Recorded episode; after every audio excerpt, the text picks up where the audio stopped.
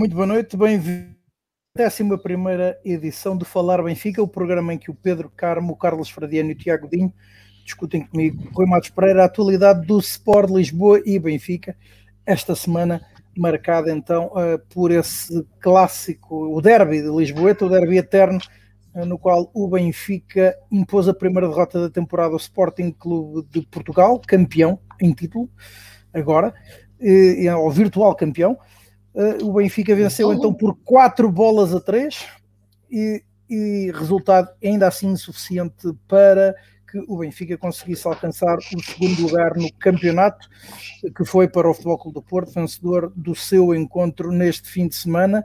Um, falaremos também um, do que se passou antes uh, do encontro do Estádio da Luz, um, declarações entre outros, eh, de eh, Varandas Fernandes, vice-presidente do clube. Também houve uma manifestação de adeptos eh, horas antes do encontro. E depois a conferência de imprensa de Jorge Jesus foi uma vez mais polémica. O mesmo acontecendo, curiosamente, com o que houve hoje, dando visão a essa última jornada com o Vitória Sport Clube. Abordaremos também então as modalidades eh, do clube eh, à luz desses acontecimentos verificados na uh, Final Four da Liga Europeia de Hockey em Patins. Houve também outros resultados uh, a mencionar nas modalidades, mas uh, a presença ou a eventual presença do Benfica na final da competição era uh, aquilo que os benfiquistas mais aguardavam. Uh, hoje começo pelo Pedro Carmo. Pedro Carmo, peço-te a ti a primeira um, análise, ao teu primeiro rescaldo uh, a essa vitória do Benfica sobre o Sporting no Derby Eterno. Benfica, então, lembrando-nos, venceu por quatro bolas a três, depois de ter estado em vantagem por duas vezes. Uh, uma, uh, desfrutar de uma vantagem de três gols. O Benfica chegou a estar a vencer por 3-0 e depois por 4-1. Uh, eh, boa noite, Pedro. Pedia-te então uma primeira, um primeiro comentário. Ora, boa noite a todos, saudações benfiquistas. Um, foi finalmente um, uma primeira parte muito interessante que o Benfica fez neste derby. É pena ser já numa fase em que pouco havia uh, a conquistar, porque, ok, nós gostamos de dizer que derby é derby, mas a verdade seja dita, não, não havia muito a não ser ainda sonharmos um pouco com o com o segundo lugar, mas com a vitória logo a seguir do Porto isso ficou, ficou resolvido. Portanto, a vitória, um, este jogo poderia ser um, queremos nós nós queremos sempre acreditar nestas coisas queremos ter, encarar isto de uma forma positiva e eu, eu encarava este jogo como uma expectativa um primeiro passo para a, para a nova época em que era um jogo com algum brilho do, dos, dos, nossos jogadores porque iam defrontar o, o campeão uh, já em título, portanto já, já não havia a dizer se sabíamos fazer a guarda de honra ou não, mas que acima de tudo devíamos demonstrar no relevado que, que, não, que não fomos tão maus esta época como que não somos é. tão maus como esta época deu, deu a entender. Essa era uma e, das perguntas que eu queria fazer sobre a guarda de honra e depois toda a polémica que envolveu. Pois, um, já, já, lá vamos, já lá vamos. Um, o Benfica fez de facto uma, uma primeira parte muito interessante Uh, o Benfica jogou bem, a equipa coletivamente esteve, esteve toda muito bem, os movimentos saíam bem, os gols, e lá está. Uh, o, o, bom jogo do Benfica uh, fez com que fosse expectável o, o, resultado que conseguimos ao intervalo. e ficámos com aquela sensação, eu fiquei com aquela sensação de pá, será, será que é agora que este brilho, esta, esta atitude que a equipa está a ter vai ser o início para que Vamos acabar esta época agora com, este, com esta vitória no derby, uma vitória aparecer aparentemente folgada, bastante interessante para, para amenizar todo o impacto de, desta época, uh, porque era contra o grande rival de Lisboa. Mas depois chega, chega aquela segunda parte, Jorge Jesus mais uma vez mexe na equipa e, e estraga, estraga tudo o que, o que havia. Podemos questionar que Taraptes não estava em condições físicas para, para durar os 90 minutos e teria que sair mas a verdade é que quem entra, mais uma vez, não, Jorge Jesus não consegue ou mexer na equipa, fazer com que a equipa ou mantenha os níveis exibicionais que estavam a ter, o que já seria bastante interessante, e, e muito melhor esperar uma melhoria, do, muito, muito pior esperar uma, melhoria da, da, equipa, isso não acontece. e nunca tem, não tem acontecido esta época e, e eu penso que isso já não é um acaso, já é mesmo uma realidade. Há uma grande incapacidade de Jorge Jesus em conseguir uh, mexer na equipa e dar uh, algo, acrescentar algo à equipa para, para melhorar o jogo. De uma possível goleada, acabamos com o jogo muito equilibrado, acabamos por ganhar, é verdade. Uh, insuficiente para o, para o, segundo lugar, insuficiente sequer para o mini campeonato da segunda circular. Uh, é uma vitória, mas acaba por ser uma vitória que pouco, pouco acrescenta. É um, foi um jogo praticamente a feijões e que não nos dá sequer esperança de, de, uma, de uma taça de Portugal animada, em que a gente consiga encarar a, taça, a final da taça de Portugal com, com as expectativas que nós gostamos de, de ter, que é de sentirmos que podemos ganhar e, acima de tudo, todos mas, os receios para a próxima época mantêm-se. Mas antes, antes, ainda há o jogo de amanhã. E não o jogo de amanhã, que ainda temos o, a possibilidade do Seferovic uh, poder ser o melhor marcador, mas convém que ele tenha um bocadinho mais de pontaria, porque mais uma vez ia falhar um gol fácil, que o Nuno Mendes não se atrapalha ali todo, provavelmente não teria conseguido cortar a bola. Uh, é engraçado, é, acaba por ser curioso que Seferovic pode voltar a ser o melhor marcador do Campeonato Nacional e é um jogador com um nível de eficácia, de finalização completamente assustador de mau. Né? Podia ser assustador de bom, mas é assustador de mau. E é... também diz muito do que, do que tem sido o futebol português nestes últimos anos, a quebra de qualidade de todos os artistas em geral, porque não faz sentido, não faz sentido um avançado deste ser uh, titular do Benfica. Não, são demasiadas falhas. Um, e pronto, uh, o campeonato está à beira do final e teremos muito para falar para o futuro. Mas uh, desta exibição fica, deste, deste derby, fica uma excelente primeira parte e uma segunda parte que é o retrato de tudo o que foi esta época. Tu esperavas depois dessa primeira parte do Benfica que a segunda fosse tão. Eu sei que já falaste das substituições e que não resultaram, Esperava. mas esperavas que a quebra fosse tão acentuada quanto não, não, não, não esperava. É verdade, é verdade que o Ruben Amorim também mexeu na equipa, é verdade que o Ruben Amorim também uh, colocou dois jogadores que têm sido titulares ao longo da época, portanto, o, a equipa do Sporting melhorou da primeira para a segunda parte, mas nós não conseguimos responder, ou seja, se o Sporting melhorou, nós também teríamos que ter condições para melhorar e, e não aconteceu. Portanto, a melhoria do Sporting junta-se o decréscimo qualitativo do, da equipa do Benfica e esta mistura fez com que uma primeira parte que, que tinha tudo para continuar na segunda e para não, eu direi avolumar do resultado porque de facto o Benfica estava a jogar bem, o Benfica estava a criar oportunidades, portanto acho que ninguém ficaria uh, espantado se o Benfica na segunda parte marcasse mais um ou dois golos, dada a forma como estava a correr a primeira parte, a equipa estava animada, estava confiante, portanto, na segunda parte, Ruben Mourinho mexeu, mexeu bem, o Sporting melhorou, Jorge Jesus mexeu e a equipa piorou, e tem sido isso ao longo do campeonato, tem sido essa uma das nossas grandes sinas, de que somos incapazes de, de responder às adversidades. Eh, Carlos, eh, boa noite. Agora a tua primeira opinião sobre este derby eh, entre o Benfica e o Sporting. Boa noite, saudações benfiquistas a todos.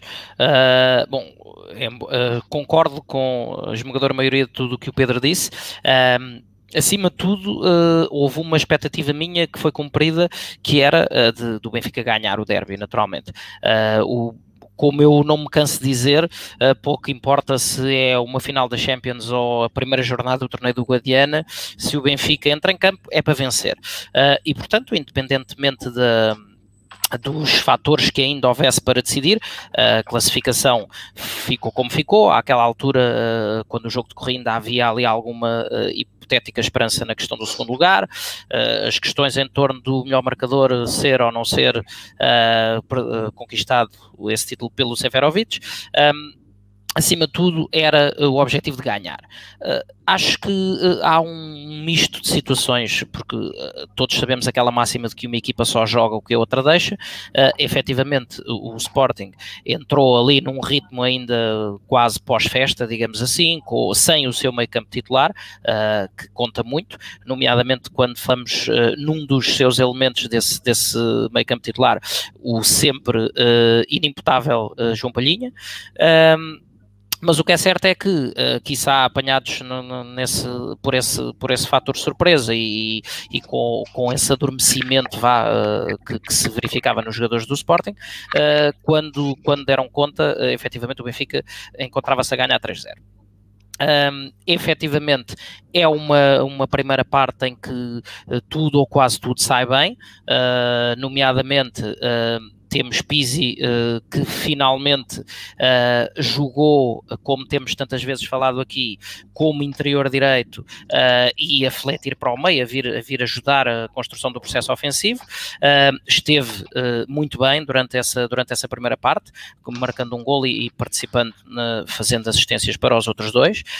Um, Convém dizer já agora que, nomeadamente o 3-0 por, da autoria de Lucas Veríssimo, um, é um golo que, que, esta época foi raríssimo de, de, se ver e que traz uma série de coisas uh, que, dos quais os benfiquistas têm saudades. Primeiro, um canto bem marcado, tenso para a zona de decisão, ali mais ou menos à entrada da pequena área, e não aqueles balões que tantas vezes temos visto uh, sucederem-se uh, quando é o que é o que acontece na esmagadora maioria dos cantos do Benfica.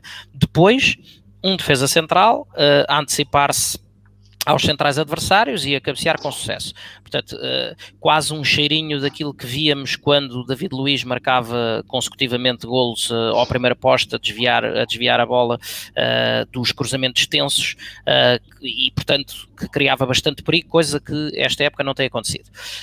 depois, foi efetivamente o retrato. Acho, acho que este jogo é um retrato fiel uh, do, que, do que foi a época toda, com alguns momentos, ainda que esporádicos, a roçar o brilhantismo e depois uh, momentos completamente inenarráveis, uh, em que na tal dicotomia de que uma equipa joga ou que a outra deixa, uh, Rubén Amorim terá dito, pronto, já chega de, desta experiência com os miúdos, mexeu bem no meio campo, uh, o meio campo do Benfica, que eh, com Weigl e Adel no meio, uh, num dia menos inspirado, há que, há que o reconhecer da parte da Adel Tarabt, quiçá ainda sequelas de, de, desta fase pós-Ramadão, uh, e tudo bem, teria que sair. Uh, o que é certo é que assim que se mexeu no meio campo, o meio campo acabou.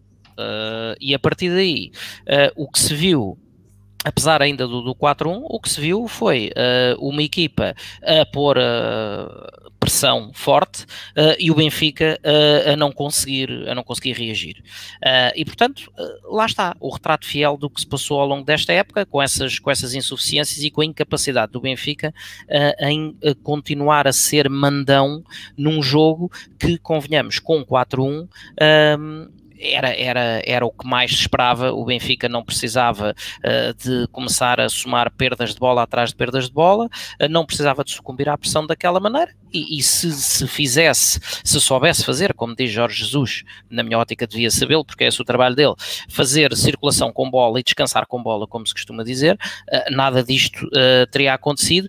E a tal vitória folgada, que se transformou numa vitória completamente de aflitos, não, não, não, teria, não teria ocorrido. Um, temos ainda uh, no capítulo da, das más decisões, já, já falámos, o Pedro já falou e eu complementei relativamente às de Jorge Jesus, uh, as más decisões de outros jogadores que, na ânsia de, de ajudar Seferovic, uh, esqueceram-se que o bem superior, o bem primeiro que tem que ser procurado por qualquer jogador em campo é uh, o da vitória do coletivo.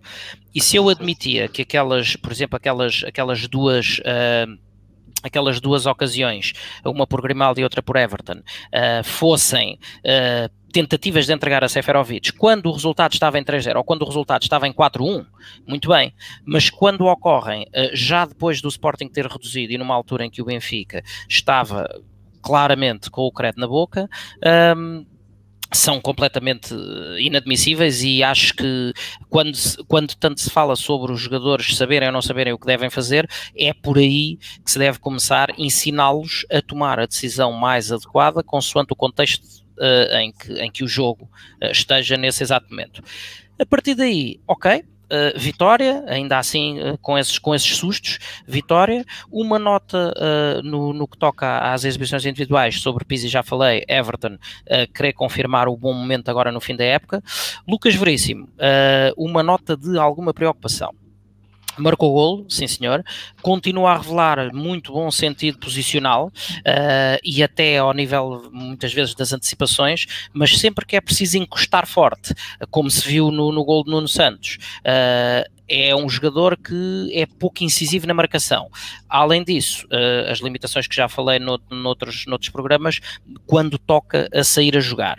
Uh, dito isto, uh, momento para, naturalmente, no, no, no pós-jogo, a basófia de Jorge Jesus alardeando a melhor equipa da segunda volta, quando ainda falta eh, uma jornada por jogar, mas este, este título fabuloso de melhor equipa, na realidade, só permitiu recuperar um ponto ao Porto e dois ao Sporting. Okay? Portanto, tendo em conta uh, a pior, uh, a geneira que foi a primeira volta, com 17 pontos perdidos em 17 jogos, uh, o que temos é a pior época de Jorge Jesus no Benfica.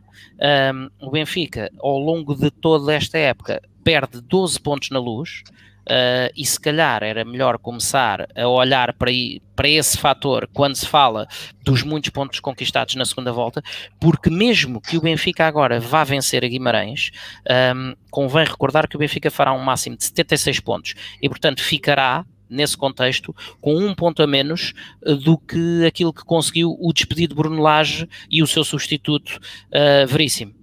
Portanto, acho que em vez da basófia e se, se achamos que não há, que não há campeões no Natal, uh, isto do campeão da segunda volta também diz-me rigorosamente zero. Uh, acho que há a, o tal banho de humildade do qual já iremos falar, uh, mas que Jaime Antunes aludiu uh, e, que, e que Jorge Jesus fingiu não entender.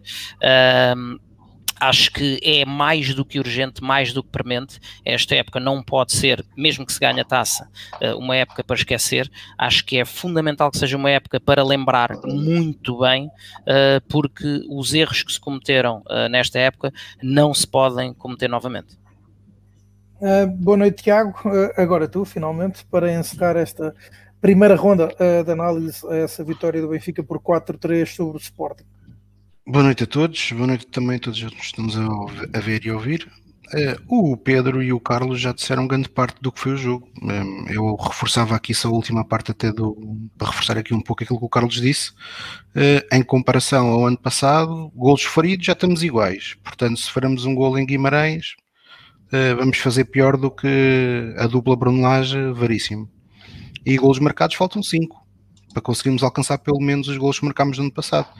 Portanto, Portanto o único resultado que serve é 5-0 em Guimarães, não é? É isso. 5-0, pelo menos. É, 5-0. Okay. Ou 6-0. Pronto. Ou 6. É, ou 6. É só Aí para passamos.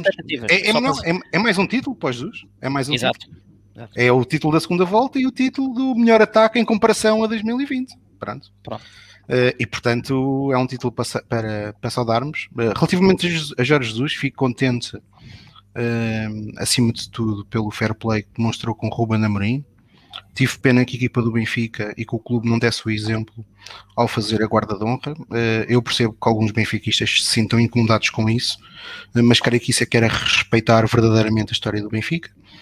Uh, era fazer a nossa rivalidade com o Sporting é histórica, começou com muitos atropelos uh, do lado oposto, uh, que são conhecidos, e não foi por isso que o principal funda um, dos principais obreiros daquilo que é hoje o Sport Lisboa Benfica e o homem mais recordado por grande parte da falange apoiante do clube e que tem um museu, o seu nome, Cosme Damião, Uh, não, não chegou uma vez a representar o Sporting, não representar o Sporting, mas sim a, a, a, ser um, mais um jogador de uma, de uma, equipa portuguesa que jogou em Espanha com a camisola do Sporting. E portanto o Benfica deveria, deveria ter feito a guarda de honra, mas uh, apesar disso não o fez, mas existiu um claro fair play. Jorge Jesus, ao contrário daquilo que fez uh, quando perdeu o campeonato no outro lado da circular para o Benfica, em que recusou-se a dar os parabéns a Rui Vitória, desta vez, provavelmente por ser treinador do Sport Lisboa,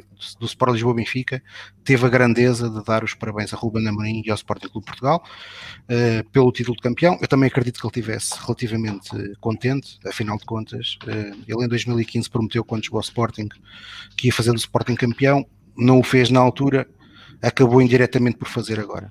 Uh, e é isto que, que hum, este campeonato é um, é, um, é um pouco fiel, que é o Sporting fez um bom campeonato, há que dizê-lo. Tenho, tenho, tenho, tenho visto muitas pessoas a desvalorizarem o Sporting e a qualidade daquilo que o Sporting fez. A verdade é que uma equipa que faz 32 jornadas uh, sem nenhuma derrota e só com 7 empates tem que ter mérito. Uh, e um dos méritos do Sporting é acreditar. Uh, eu tenho aqui um, uns números toscos daquilo que foram os dois jogos do Benfica e do Sporting esta época. Uh, e talvez aqui, uh, de, forma muito simplista, conseguimos perceber um bocadinho a diferença daquilo que acabou por dar o título ao Sporting e, e de nos fazer estar neste momento a 9 pontos do Sporting. Portanto, estes são os dois jogos, não é? Uh, o jogo em Alvalade e o jogo na Luz. E a percentagem de posse de bola, o Benfica sempre nos, no, nos dois jogos, em cada uma das partes, seja na primeira, seja na segunda, o Benfica teve sempre mais posse de bola que o Sporting. A verdade é que nós recordamos-nos do jogo em Alvalade e lembramos-nos que no fim do jogo o Benfica não quis ganhar o jogo. E o Sporting quis ganhar o jogo. E ganhou o jogo aos 92 minutos. E este ano o Sporting ganhou muitos jogos nos últimos minutos. Uh, e isso é sinal de uma equipa que acreditou sempre. Mesmo quando parecia muito complicado vencer jogos, o Sporting acreditou, acreditou e venceu. E este jogo na luz, uh, e o Carlos e o, e o Pedro já disseram grande parte daquilo que se foi passando, Uh, também é um retrato fiel disto, que é o Benfica teve o jogo uh, perfeitamente na mão, uh, o jogo, o Benfica acaba até por ser feliz, feliz no sentido que o Benfica faz uma, uma primeira parte de muita qualidade, Ruben Amorim arriscou bastante a alterar o meio campo praticamente todo, principalmente Palhinha e João Mário, que não jogaram, e portanto o Benfica jogou, Pisi, como disse bem o Carlos, pela primeira vez eh, no campeonato jogou naquela posição que uh, aqueles que não o odeiam, mas que também não o idolatram, consideram que é a melhor posição onde ele deve jogar, portanto, é interior direito, e, e, fez um bom jogo, é indiscutível na primeira parte. Fez as duas assistências, a primeira assistência para o Seferovic, que é uma boa assistência, e o golo, que é uma boa jogada do Everton, que de facto está a subir claramente de forma. Uh, e portanto, Jesus consegue fazer isto na penúltima jornada, algo que os seus antecessores já tinham visto, tanto Bruno Lage como Rui Vitória. Uh, Jesus teve 33 jornadas para perceber isto. Um, e portanto o Benfica entra bem, do, do, domina completamente o Sporting. O Sporting, eu creio que houve ali um momento que todos sentimos que se o Benfica quisesse, a diferença do resultado podia ser, podia assumir números históricos. Eh, pela facilidade com que o Benfica estava a chegar à baliza do Sporting e pelo volumar de oportunidades. Mas a verdade é que na última jogada da primeira parte acabamos por, por, por sofrer o golo e Ruben Amorim... No primeiro remate que o no Sporting fez à baliza, diga-se. Uh, e Ruben Amorim decide na segunda parte mudar, uma, mudar, mudar o meio campo. E portanto, quando Ruben Amorim muda o meio campo e mete Palhinha e João, e João Mário, nós já sabíamos, ou já era perceptível que seria uma segunda parte mais, mais complicada. A verdade é que aí acabámos por ser bafejados pela sorte do jogo com aquele penalti infantil cometido, creio eu, pelo Mateus Nunes que é um penalti infantil, ele ganha a posição e depois, e depois deixa, deixa, deixa, deixa perder a posição para o Grimaldo e o Grimaldo muito bem ganha o penalti e ia ganhar 4-1 com 45 minutos para jogar, o Benfica tinha mais do que condições para fazer um jogo tranquilo. A verdade é que não o conseguiu, o Sporting começou aos poucos e poucos uh, a conseguir uh, aproximar-se da área do Benfica e a dominar o meio campo todo. Uh, e quando chegou o 4-3, creio eu que também todos pensámos que provavelmente poderíamos ter um dissabor e de ver o Sporting conseguir empatar pelo menos o jogo. Que o jogo uh, já acabava, não é? E, pois, que o jogo já acabava.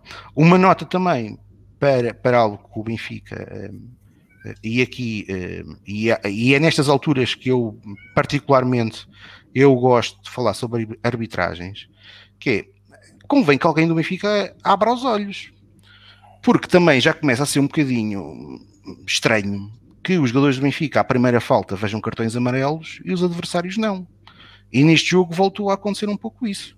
Todas as nossas primeiras faltas foram, ou praticamente quase todas, foram amonestadas com cartão amarelo E o Sporting e o João Palhinha, por exemplo, que é um bom jogador, uh, mas voltou a fazer uso dessa, dessa, dessa sua vertente, foi, foi, foi, fazendo faltas, foi conquistando faltas e o, e o árbitro nada. E depois temos aquele lance que uh, acaba até por, por, na parte final, marcar um pouco o jogo, que é o lance do Rafa, em que o Nuno Mendes eh, faz falta e, portanto, que mais uma vez. Essa é a mais grave de todas. A, a mais grave de todas, não é? E, portanto, que mais uma vez ficou por assinalar. Portanto, antes que o Benfica faça aquilo que fez contra o Futebol Clube do Porto, que para mim não é lá muito inteligente, que é queixar-se das arbitragens. Uh, depois de jogos em que não vence, e até quem é inferior ao adversário, como aconteceu nesse jogo, infelizmente, se calhar convém o Benfica começar a ir falando, porque caso contrário, Uh, isto tende, se este ano foi o que foi, para o ano provavelmente vamos começar no mesmo caminho. Uh, mas portanto, e, e a vitória é uma vitória justa, vencemos um jogo, o segundo lugar uh, dificilmente sabíamos que o íamos alcançar, não tínhamos feito a nossa obrigação, que era ganhar ao Gil Vicente e ao Futebol Clube Porto em casa. Portanto, quando, quando deixamos de depender só de nós, uh, pomos a jeito, mas fizemos aquilo que era a nossa obrigação, que era vencer. Uh, foram três pontos, vencer agora o Guimarães, uh, que é importante, uh, mais do que pelo Seferovic, porque é a obrigação do Benfica ganhar todos os jogos. Uh, obviamente com presente aquilo que é o último jogo da época, que é a final da taça, que temos que conquistar, e mesmo que a conquistemos, muitos têm dito que esta época é a pior época do Benfica desde 2009. Eu vou um bocadinho mais longe. Esta é a pior época do Benfica desde 2008. E porquê que eu digo isto? De facto, desde 2010, a partir de 2010 o Benfica ficou sempre em primeiro ou em segundo, em 2009 foi o último ano que ficámos em terceiro, em 2008 ficámos em quarto, eh, portanto foi uma época mesmo muito má, foi a época em que fomos eliminados eh, pelo Sporting em Alvalade na Taça de Portugal eh, por 5-3, tivemos o Fernando Santos, o Camacho e acabámos com uma com uma tríade de treinadores com Fernando Chalena, Rui Águas e Shell nesse jogo, por exemplo, não sei se recordam, Uh, mas essa época, que foi de facto muito má, em que o Benfica desde cedo não estava a lutar para o campeonato, é diferente de 2009, porque em 2009, sendo verdade que o Benfica acabou por ficar em terceiro, e foi uma época, uma desilusão até face ao investimento que aconteceu nessa época, uh, a verdade é que o Benfica, eu recordo-me de estar no Dragão em fevereiro de 2009, uh, eh, a precisar de uma vitória para passar o Futebol Clube do Porto para a frente e empatámos um a um com um penalti que o Pedro Proença descobriu, uh, numa falta do Iedba. Uh, e portanto, o Benfica nesse jogo, quando saiu do Dragão, já nas... foi uma falta Exato. por osmose. por osmose, sobre, por telepatia. Sobre Lisandro Lopes. Sobre Lisandro. Uh, depois desse jogo, o Benfica saiu do Dragão vivo Com vantagem no confronto direto, se eu não, se eu, porque acho que creio que na luz o resultado tinha ficado 0-0, e a um ponto o Futebol do Porto. Uh, este ano, infelizmente, nós sabemos que chegámos a fevereiro já estávamos a mais 10. Uh, eh, já agora uma nota por curiosidade, eh, o Benfica este ano, e o Carlos já frisou aqui os números horríveis na luz e o, e o número de pontos que nós perdemos na primeira volta, mas o Benfica, com uh, quatro das equipas que estão neste momento a lutar para não descer de divisão, o Benfica perdeu sete pontos. Perdeu três com o Boa Vista, perdeu dois com o Nacional, que já é a equipa que já desceu, e perdeu dois com o Farense. Portanto, esses sete pontos contra, contra uh, quatro, três equipas que estão a lutar para não descer. Oh, bastava oh, para, e já agora estar na luta do campeonato ainda. E, já agora uma nota é que às vezes tem a ver, eh, ah, não é só o perder pontos, é a forma como perdes. Uh, tu mencionaste aí os, os, os, pontos perdidos logo no início, na primeira volta, e repara, o Benfica perde 3-0 com o Boa Vista na única vitória que o Boa Vista teve em toda a primeira volta. Sim, sim, verdade. Portanto, oh, oh, absolutamente Carlos, inenarrável. Tu há pouco estavas a falar nos Jogos da Luz. Eu por acaso tive a ver esta, essa estatística hoje e depois acabei por não, por não, por não, por não ir confirmar. Mas eu tenho a ideia que este ano, o primeiro jogo em que o Benfica marca no Estádio da Luz 4 golos é contra o Sporting. Foi. Nunca tinha, Sim, esta época nunca tínhamos, nunca tínhamos marcado mais de 3 golos. E, e mesmo 3 golos, quando marcámos 3 golos, houve jogos que foi de aflitos com o Farense, na luz, o primeiro jogo na primeira volta, eu recordo-me que estava na casa do Benfica em Matosinhos, estava, estava, estava na altura na campanha do Servir, e, estava, e estávamos em Matosinhos, na casa do Benfica em Matosinhos, pá, aquele, aquele jogo foi um, um ataque, foi quase um, é aquele jogo também, coisa, aquelas coisas que só acontecem ao Benfica, não é? O Odisseias defende duas vezes um penalti, seguidas, e depois sofre o gol no canto. Certo. É, que, é, que é daquelas coisas que esta época, de facto, parecia que ia mesmo correr tudo mal e correu. Um, e portanto, este ano na luz costumava, e nós já falámos aqui sobre isto, tem sido nos últimos anos o nosso reduto forte, onde nós de facto impomos a nossa força, onde por norma até alcançamos resultados como alcançámos eh, na época, na época do Bruno Lage e Rui Vitória, em que goleámos 10-0 nacional, demos 6 ao Braga na luz ainda com Rui Vitória na primeira volta. É um autêntico rolo compressor. Mesmo no ano passado com Bruno Lage, logo no primeiro jogo a abrir o campeonato ganhámos por 5 ao passos e tivemos outros jogos sempre, sempre muito fortes na luz. Este ano e a Infelizmente não fez isso. Sim, mas isso foi fora, não é? Isso foi no Algarve. Agora, na Luz, o Benfica, nos últimos anos, tem sido uma constante. Aliás, faço justiça a Jorge Jesus, foi desde que ele é treinador do Benfica que isso eh, de facto tornou-se uma marca efetiva do Benfica.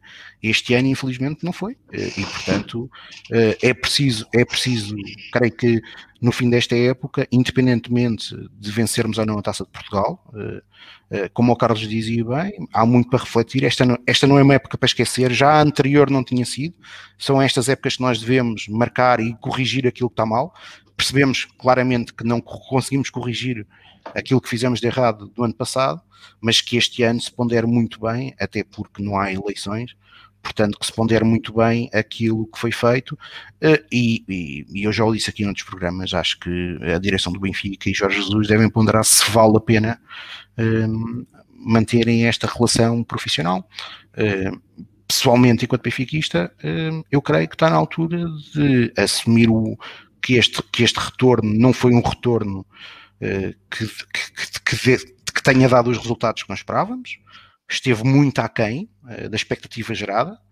Uh, Diga-se passagem também, com muita culpa de muitos benfiquistas, muitos benfiquistas queriam este retorno. Eu aqui não, não, não atiro as culpas todas para o presidente Luís Filipe Vieira, uh, apesar de, nós sabermos que ele diz que o Benfica não é gerido de fora para dentro, uh, mas depois, de vez em quando, ele diz que há muita pressão dos adeptos, como disse na última entrevista.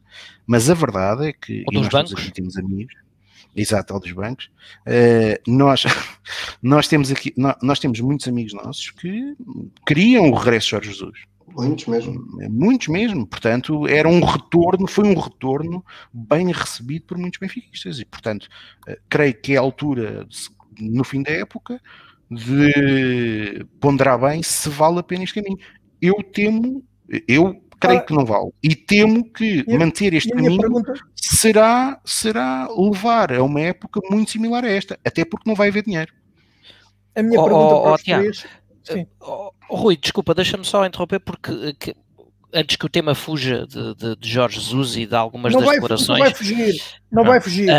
Um, marcou é, muito. Tema, diz, diz então. O, diz tema então, é, é, o tema é exatamente a ver com, é, com, a, com, a, questão que o Tiago levantou, se vale a pena um, tanto esta relação manter-se, e a minha pergunta uh, vem no sentido então uh, desta aparente, deste bate-bola entre um vice-presidente, ainda que suplente, do Benfica e o, o treinador do clube. Uh, uh, se uh, isto é um prenúncio para alguma coisa, se é um sinal, se foi apenas circunstancial, se acham bem que tenha acontecido, porque não deixa de ser um empregado de um clube e um seu dirigente, um, e portanto, se isto ao fim e ao cabo se pode pronunciar alguma coisa. olha, até pode ser tu agora a começar, Carlos. Ah, é assim, antes de mais, uh, lavagem de roupa suja uh, em público nunca, nunca, fica na, nunca fica bem, não é? Nunca augura nada de bom. Um, e, inclusive é sobre, sobre essas questões de posições um, dissonantes. Um, eu gostava só, e depois já, já vou às declarações, já Antunes, uh, mas gostava só de, de, fechar o parente antes que depois a conversa também fuja do jogo, uh, do derby, porque como já se disse aqui bem, foi o derby marcado muito em torno daquela questão do, da guarda de se fazia, se não se fazia. Uh, bom, para já, na minha opinião, o simples facto de disso ser tema uh, é logo um sinónimo de, do, que é, do que é a mentalidade uh, das, dos adeptos em geral, neste caso dos benfiquistas em particular, uh, porque não deveria ser tema. Se é tradição ou não em Portugal, são, é, é, perfeitamente irrelevante, porque também a qualquer momento é um bom momento para começar uma tradição. Mas, mas no seguimento disso, Uh, e, da, e da, da, guarda de honra pedida ao nosso presidente pelo grande trabalho uh, executado, uh, também ouvimos Jorge Jesus munido daquele, daquele posicionamento que lhe conhecemos, a dizer que também já ganhou três vezes e que ninguém lhe fez a guarda de honra. Então, só historiar aqui um bocadinho. Factos, que são os que mais importam, sobre esses, esses três títulos que ele ganhou. Ganhou em 2009, 2010, uh, com, em que o Benfica faz 76 pontos contra 71 do Braga, uh, sendo que na última jornada o Benfica vence com sofrimento o Rio Ave, e estávamos todos lá provavelmente, uh, e o Braga uh, empata na Madeira com o Nacional. Portanto, o, o Benfica uh, entra para a, última jornada, após ter perdido 3-1 no Dragão na jornada anterior e o Braga ter ido vencer a Passos de Ferreira. Como nesse ano o Braga tinha vencido por 2-0 o Benfica em Braga e o Benfica só tinha ganho por 1-0 na Luz, uh, o Benfica entra com desvantagem no confronto direto e, portanto, sagra-se campeão uh, na última jornada. Uh, portanto, não, não haveria contexto para guarda de honra. Depois, o, o, campeonato, e vou saltar propositadamente, de 14-15. O Benfica é campeão com 85 pontos contra 82 do Porto, uh, mas só se sagra campeão porque tinha o confronto direto uh, vantajoso nos jogos com o Porto. Uh, foi foi, à, foi ao Dragão ganhar 2-0 e depois empatou em casa. Um, e na, na, penúltima jornada o Benfica empata em Guimarães e sagra-se campeão em Guimarães e o Porto também empata em Belém. E portanto o Benfica entra para a última jornada uh, campeão, uh, fruto da, da, vantagem no confronto direto, uh, e tem o jogo em casa com o Marítimo. E queres a minha história desse jogo? Queres a minha história desse jogo do Guimarães? Podes contar. Pronto, desculpa estar a interromper, mas esta não, história não. é gira. Nós estamos em Guimarães um, ehm, e, e o Benfica, nós sabíamos que o Porto, o Bolonenses tinha empatado e portanto nós éramos campeões, o jogo acabasse 0 a 0, como estava. Exatamente. E entretanto, começámos a ouvir os gajos do Guimarães a gritar em golo. E nós pensámos, epá, eu não vou dizer aquilo, aquilo que eu pensei, o palavrão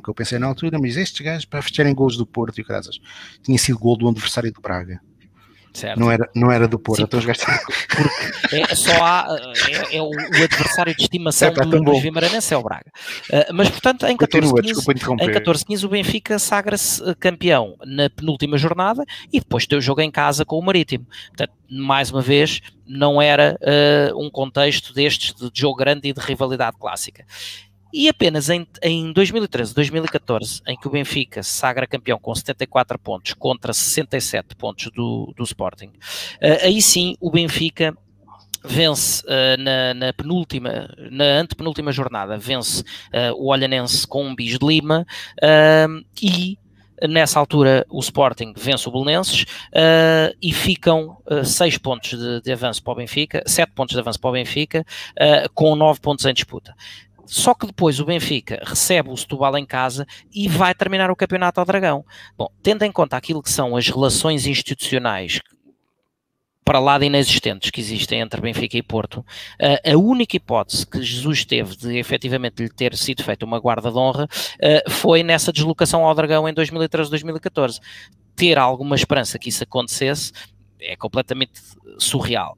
Portanto, uh, ter honra, que tantas vezes se, se, se alardeia, uh, também é não ter problemas em dar o primeiro passo. E se há uma relação muito mais normalizada do ponto de vista institucional com o Sporting, uh, acho que perdemos aqui uma, uma, boa oportunidade. Lá está, como tive a oportunidade de dizer no, no lançamento do jogo, fazer a devida honra ao campeão que se sagrou e a seguir vencê-los, como, como veio a acontecer.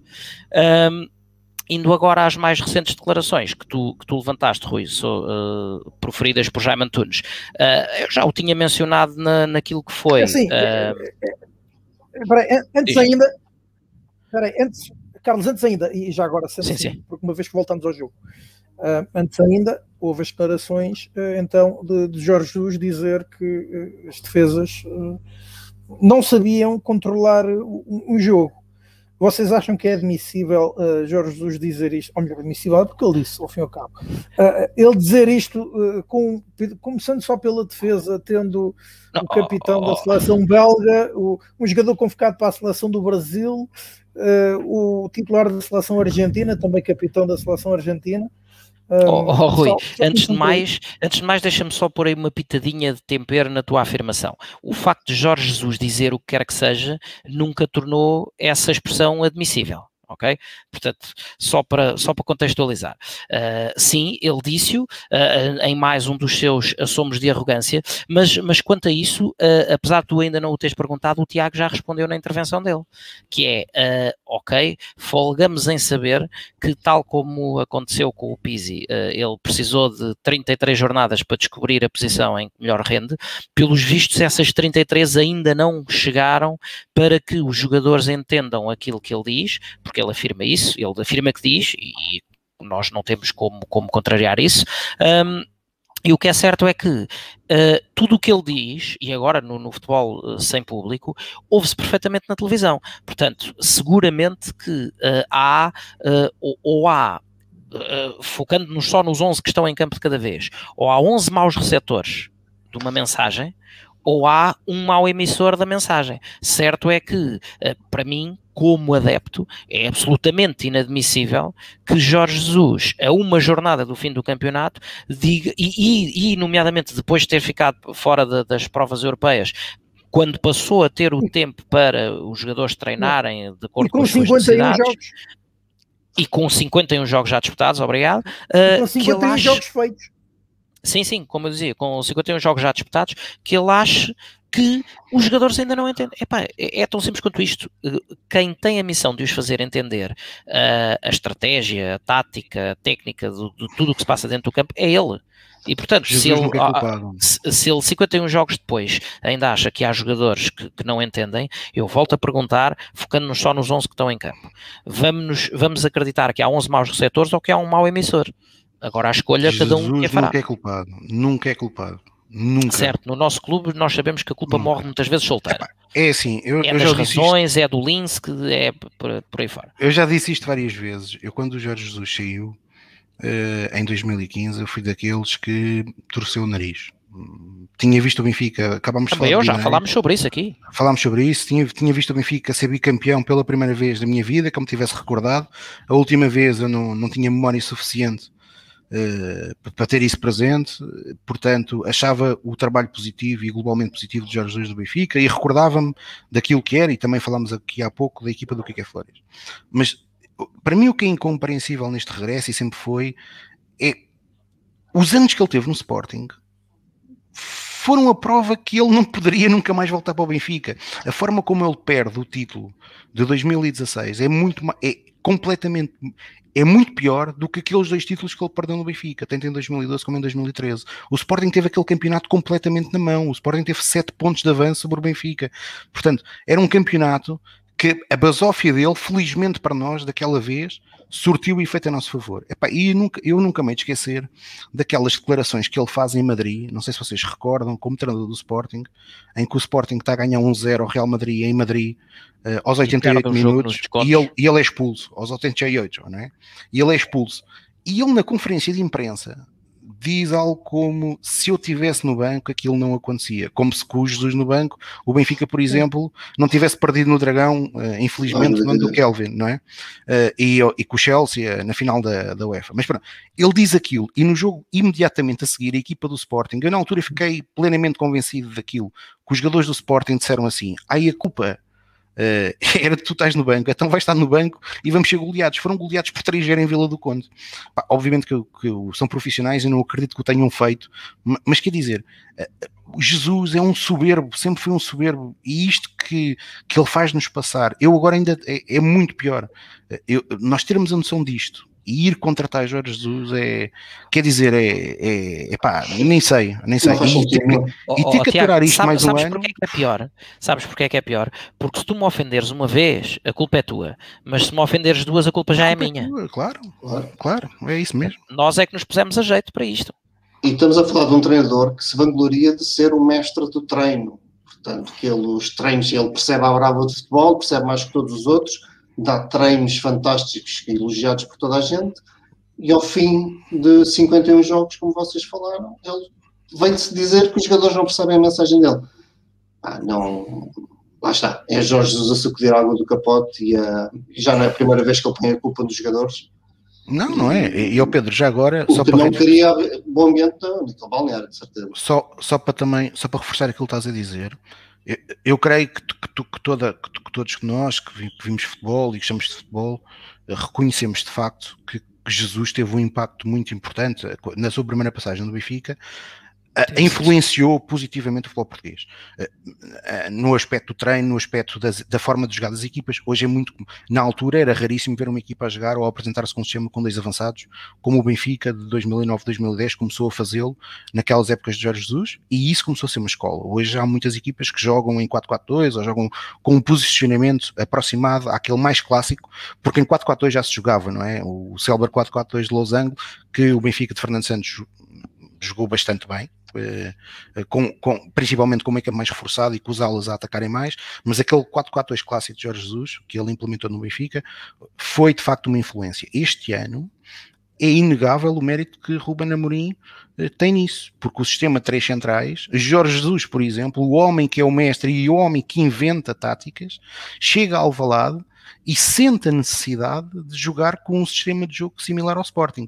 E se agora para nós é compreensível que ele o faça, dada a qualidade dos três centrais que o Benfica tem, eh, portanto é inegável que os três centrais do Benfica atualmente têm, têm qualidade e portanto é inteligente eh, nós jogarmos com os três centrais eh, para, para de algum modo potenciarmos a qualidade dos atletas que temos. A verdade é que quando nós fomos jogar, quando fomos jogar a Alvalade, Lucas Veríssimo ainda não estava no Benfica, estava no Santos ainda, e o Benfica jogou com o Vertonghen, com o Otamendi e com o Jardel, que infelizmente, como nós sabemos, desde 2006 dura pouco, e naquele jogo durou muito pouco, lesionou-se aos, aos 11 minutos.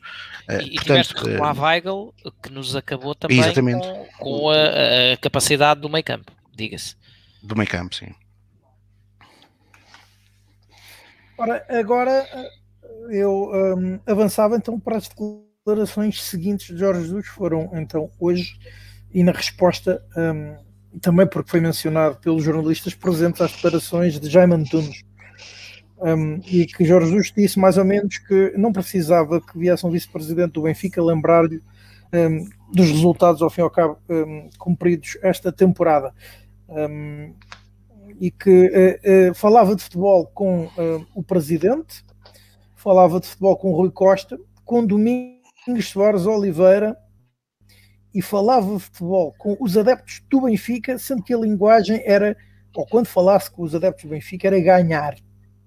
Um, como é que vocês veem essas declarações de, de, Jorge Jesus e também já agora as de Jaime Antunes? E isto porque uh, um, Jaime Antunes, depois daquelas declarações de Rui Costa há já uns meses, acaba, acaba por ser o dirigente do Benfica que, faz, ao, fim e ao cabo, indiretamente, um balanço da temporada no que diz respeito à Liga. Uh, Carlos Fradiano começa agora por ti. Oh, uh, vamos lá ver. As, as, a opinião de Jaime Antunes, uh, creio que extravasa um bocadinho das suas funções. É mais a opinião de um benfiquista atento. Uh, todos sabemos a, a ligação extensa que, que, Jaime Antunes tem ao Benfica. Um, como já dissemos aqui, aquele, aquele ato de, de, Rui Costa tinha sido. Foi um candidato um à presidência, inclusive. Exatamente. Aquele ato de Rui Costa. Em que, acusava, em que acusava, em que acusou Luís Filipe Vieira de não ser democrático. Sim, mas ó Tiago, já, também já falámos aqui a semana passada sobre uh, todos os membros da direção. Uh, qual é que é a sua proveniência, ou a esmagadora sim, sim, maioria, sim. Né? Pronto, nós sabemos o que é que acontece a quem é a oposição a, a Luís Filipe Vieira. É malta uh, tudo malta séria e tudo desde que ele consiga trazê-los para debaixo da sua asa protetora. Pro, mas, é, mas, é, mas oh, Carlos, eu não, quero que sejas, eu não quero que tu sejas injusto também, não é? Estás aí ser injusto. A asa protetora, não, ele mostra o projeto. Por exemplo, certo. ele mostrou a Jaime Antunes que este ia ser um mandato esportivo. Demonstrou-lhe que era um projeto vencedor. Repara, mas, repara, mas repara, tu tens razão. É por isso que Jaime Antunes agora se insurge, porque efetivamente, Exatamente. tal como nós benfiquistas acreditamos no, no mandato desportivo, uh, pronto, e efetivamente uh, de desportivo estamos a ver muito pouco. Uh, mas como eu dizia, o ato de Rui Costa, uh, meio da temporada, foi um ato isolado. Vocês acham que é como o Duarte, é como o Duarte Santos? É como diz o Duarte Santos? Já me repetiu o Rui Costa. Eu não sei se ele repetiu eh, exatamente, até porque só, só apanhei eu os highlights. incisivo, Eu acho que ele foi mais incisivo. Eu, uh, eu creio que o Rui Costa falou para a generalidade e falou muito para os jogadores. Ó oh, oh, Tiago, e há o timing, ok? Sim, uh, Rui Costa fala à meia da época. ok? Quando ainda há, bem ou mal, com muito ou pouco atraso, há um caminho a percorrer uh, Jaime Antunes fala uh, protegido por um totobola feito à segunda-feira, não é? É a inevitabilidade de um prognóstico que se confirmou.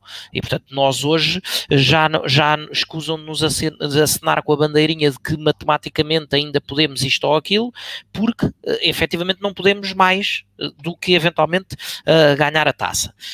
e, portanto, o que Jaime Antunes vem fazer de alguma forma é um alerta porque como eu dizia, esta época não é uma época para esquecer, é uma época para lembrar.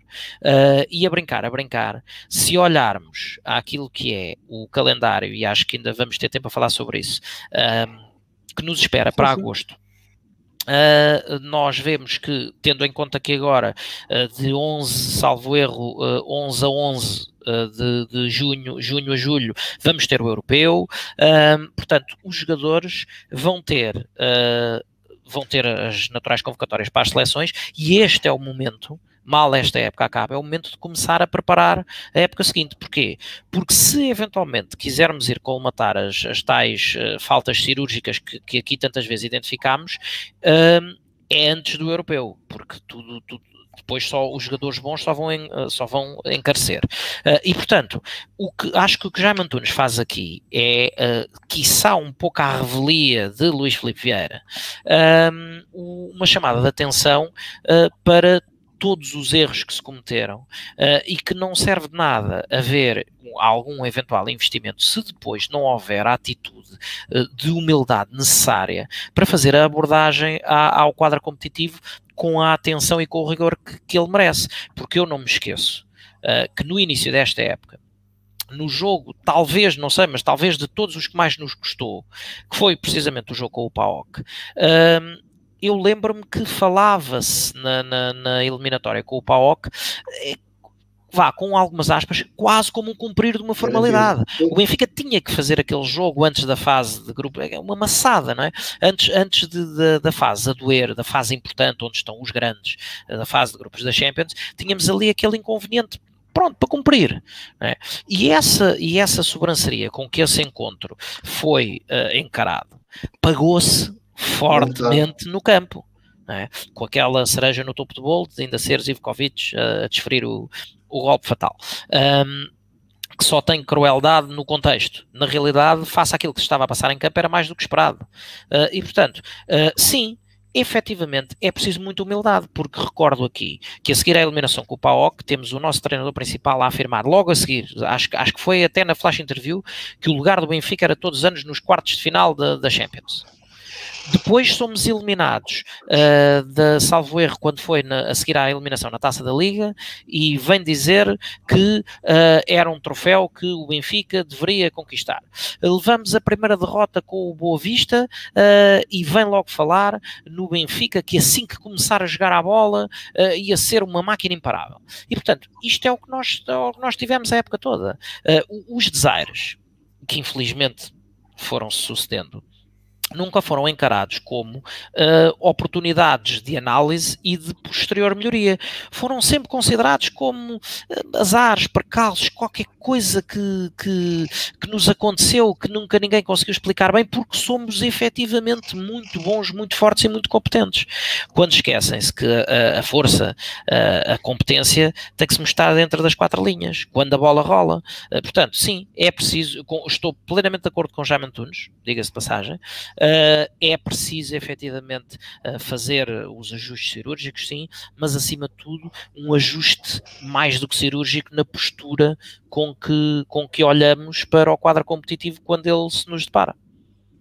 Sim, uh, como falou o Duarte, realçou, o Duarte diz então que o Rui Costa falou em homens e que o vice Jaime Antunes falou em humildade. Pedro Carmo, agora pergunto a ti, ainda, obviamente continuando com, a, uh, com as declarações, uh, se então é este, uh, deve ser esta a leitura feita das sim, palavras sim, de Jaime Antunes.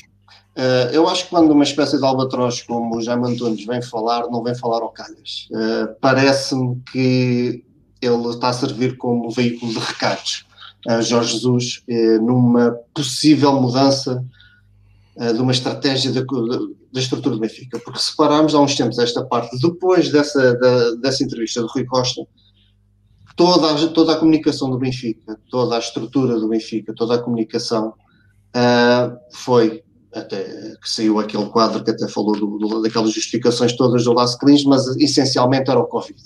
O Covid dava era a causa de todos os males deste Benfica. E nós sabemos bem que não, já escalculizámos isso muitas vezes, que, que, os problemas do Benfica foram muito além do Covid, mas que a estrutura do Benfica uh, nunca saiu da, da estratégia Covid. E agora surgem estas declarações do, do Jaime Antunes, que de facto complementam as declarações do Rui Costa, e como o Carlos disse muito bem, que uh, há um contexto e um timing muito, muito específico no, no, momento de cada uma das declarações. O Rui Costa tenta abanar as águas, uh, acordar a equipa para que ainda fosse possível conseguir qualquer coisa, porque ainda havia possibilidade de conquistar qualquer coisa. Já Antunes fala numa espécie de rescaldo.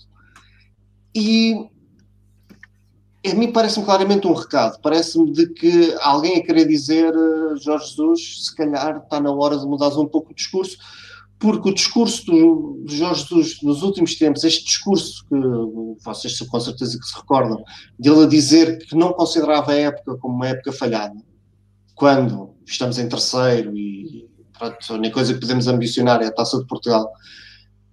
Ou seja, são declarações que não fazem sentido nenhum, são declarações que, que não dignificam o clube, que são humilhantes, são declarações humilhantes que demonstram lá está a tal falta de humildade que, que o Jaime Antunes aqui alerta. Apesar de eu achar que o Jaime Antunes, ao fazer parte de toda esta estrutura, é, é culpado, como o Carlos disse, eu concordo, ele tem razão no que diz, porque ele diz aquilo que é evidente que todos nós aqui já dissemos. O Benfica tem que ser capaz de olhar para tudo o que se passou nesta época e aprender. O, o Tiago começou na sua intervenção a falar nisto, de que o Benfica tem que olhar para o, para o que se passa. Isto é um clichê, é um clichê que nós dizemos, temos que olhar para os erros para aprender com eles.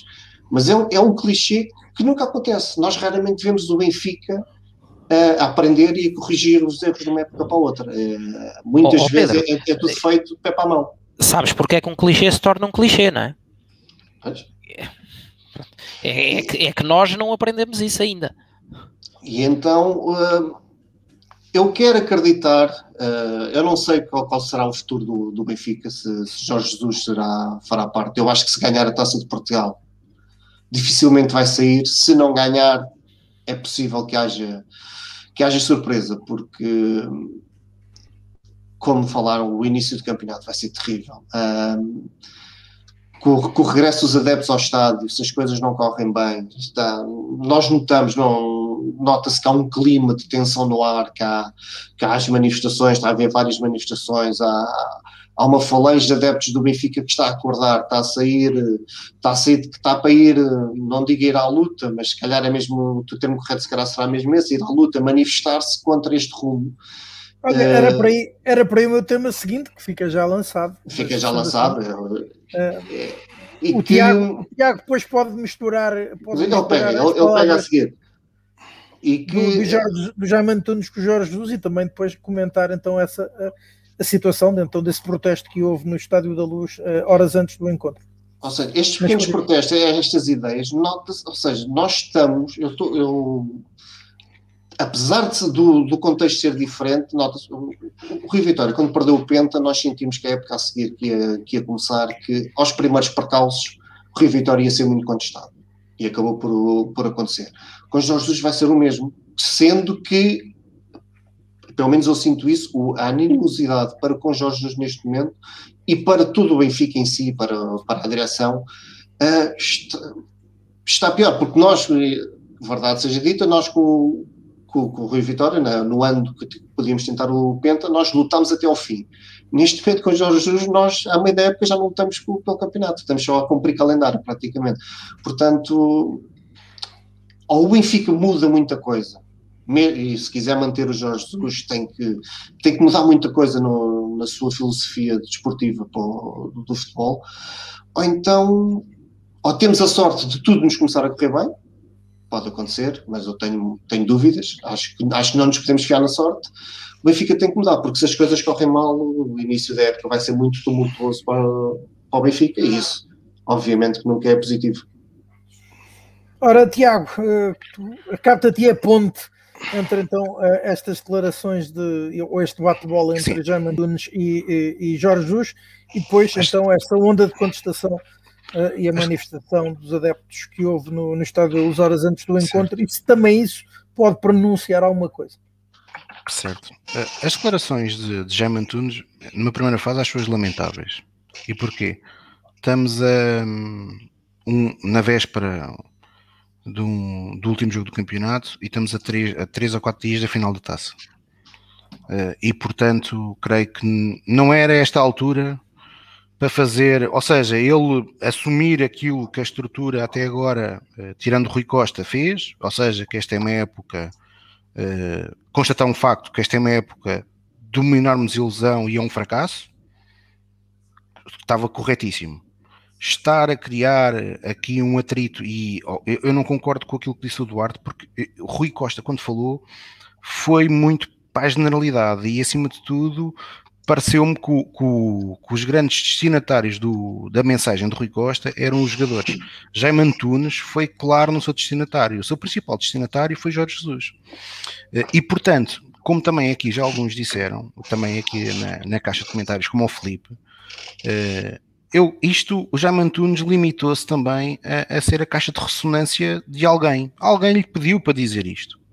Isto foi pedido dentro do Benfica, porque Vieira, Vieira e Jorge Jesus sempre tiveram uma relação, mesmo na, na primeira passagem do Benfica, que quando as coisas não estavam a correr tão bem, Vieira tem sempre este, este, este perfil, não é? De passar os recados para a comunicação social. Aliás, eh, eh, já é um clichê, e nós conhecemos isto, quando há um, quando há um conjunto de maus resultados na Liga dos Campeões ou no campeonato e no dia imediatamente a seguir lá aparece a caixa mágica num, num, diário desportivo qualquer a dizer que Luís Filipe Vieira foi ao balneário. Ele, por exemplo, neste último ano já foi ao balneário não sei quantas vezes. Eh, a verdade é que não resolve nada, porque os resultados são, são iguais ou piores. Eh, portanto, o Luís Filipe Vieira tem sempre esta, esta, esta, esta forma de passar, passar, dizer, passar as mensagens. Não é ele diretamente. Sim, ele pode ter estado no balneário, ele pode estar no balneário às vezes que ele quiser, ele não resolve nada, não é? Eh, repara, não está a resolver nada. A palavra dele. A mensagem dele não passa. A mensagem, exato, a mensagem dele não passa. Aliás, aparentemente ele dorme no Seixal. Portanto, quem, quem, quem conhece a realidade do Seixal e está no Seixal, eh, confirma que ele passa lá os dias todos.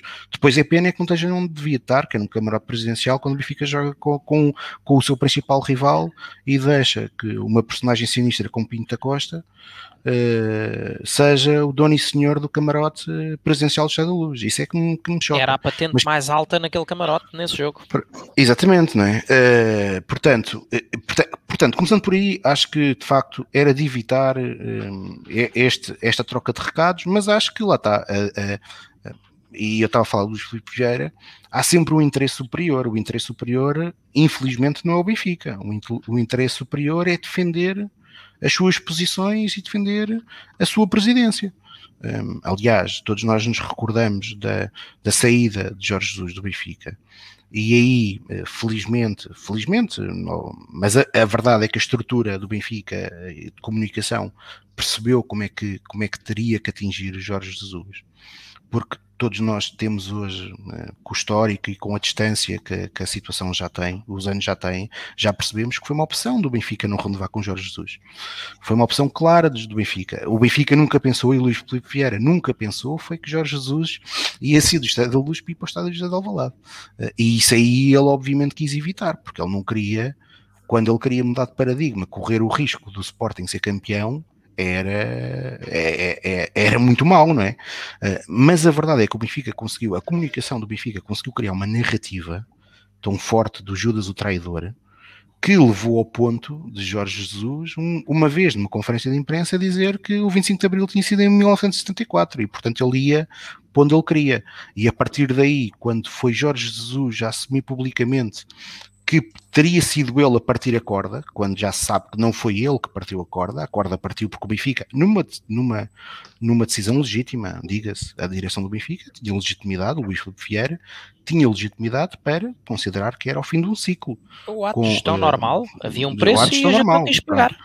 Mas, mas a verdade é que o Benfica conseguiu essa narrativa porque caso contrário, e eu, eu digo isto várias vezes e, e o Pedro, o Pedro que me conhece há muitos anos sabe disto. Eu, eu, eu fui das poucas pessoas uh, que defendi, pelo menos no nosso núcleo de amigos, a, a entrada de, de Rui Vitória. Existiam pessoas que tinham outras preferências a nível de treinadores, e eu na altura defendi Rui Vitória.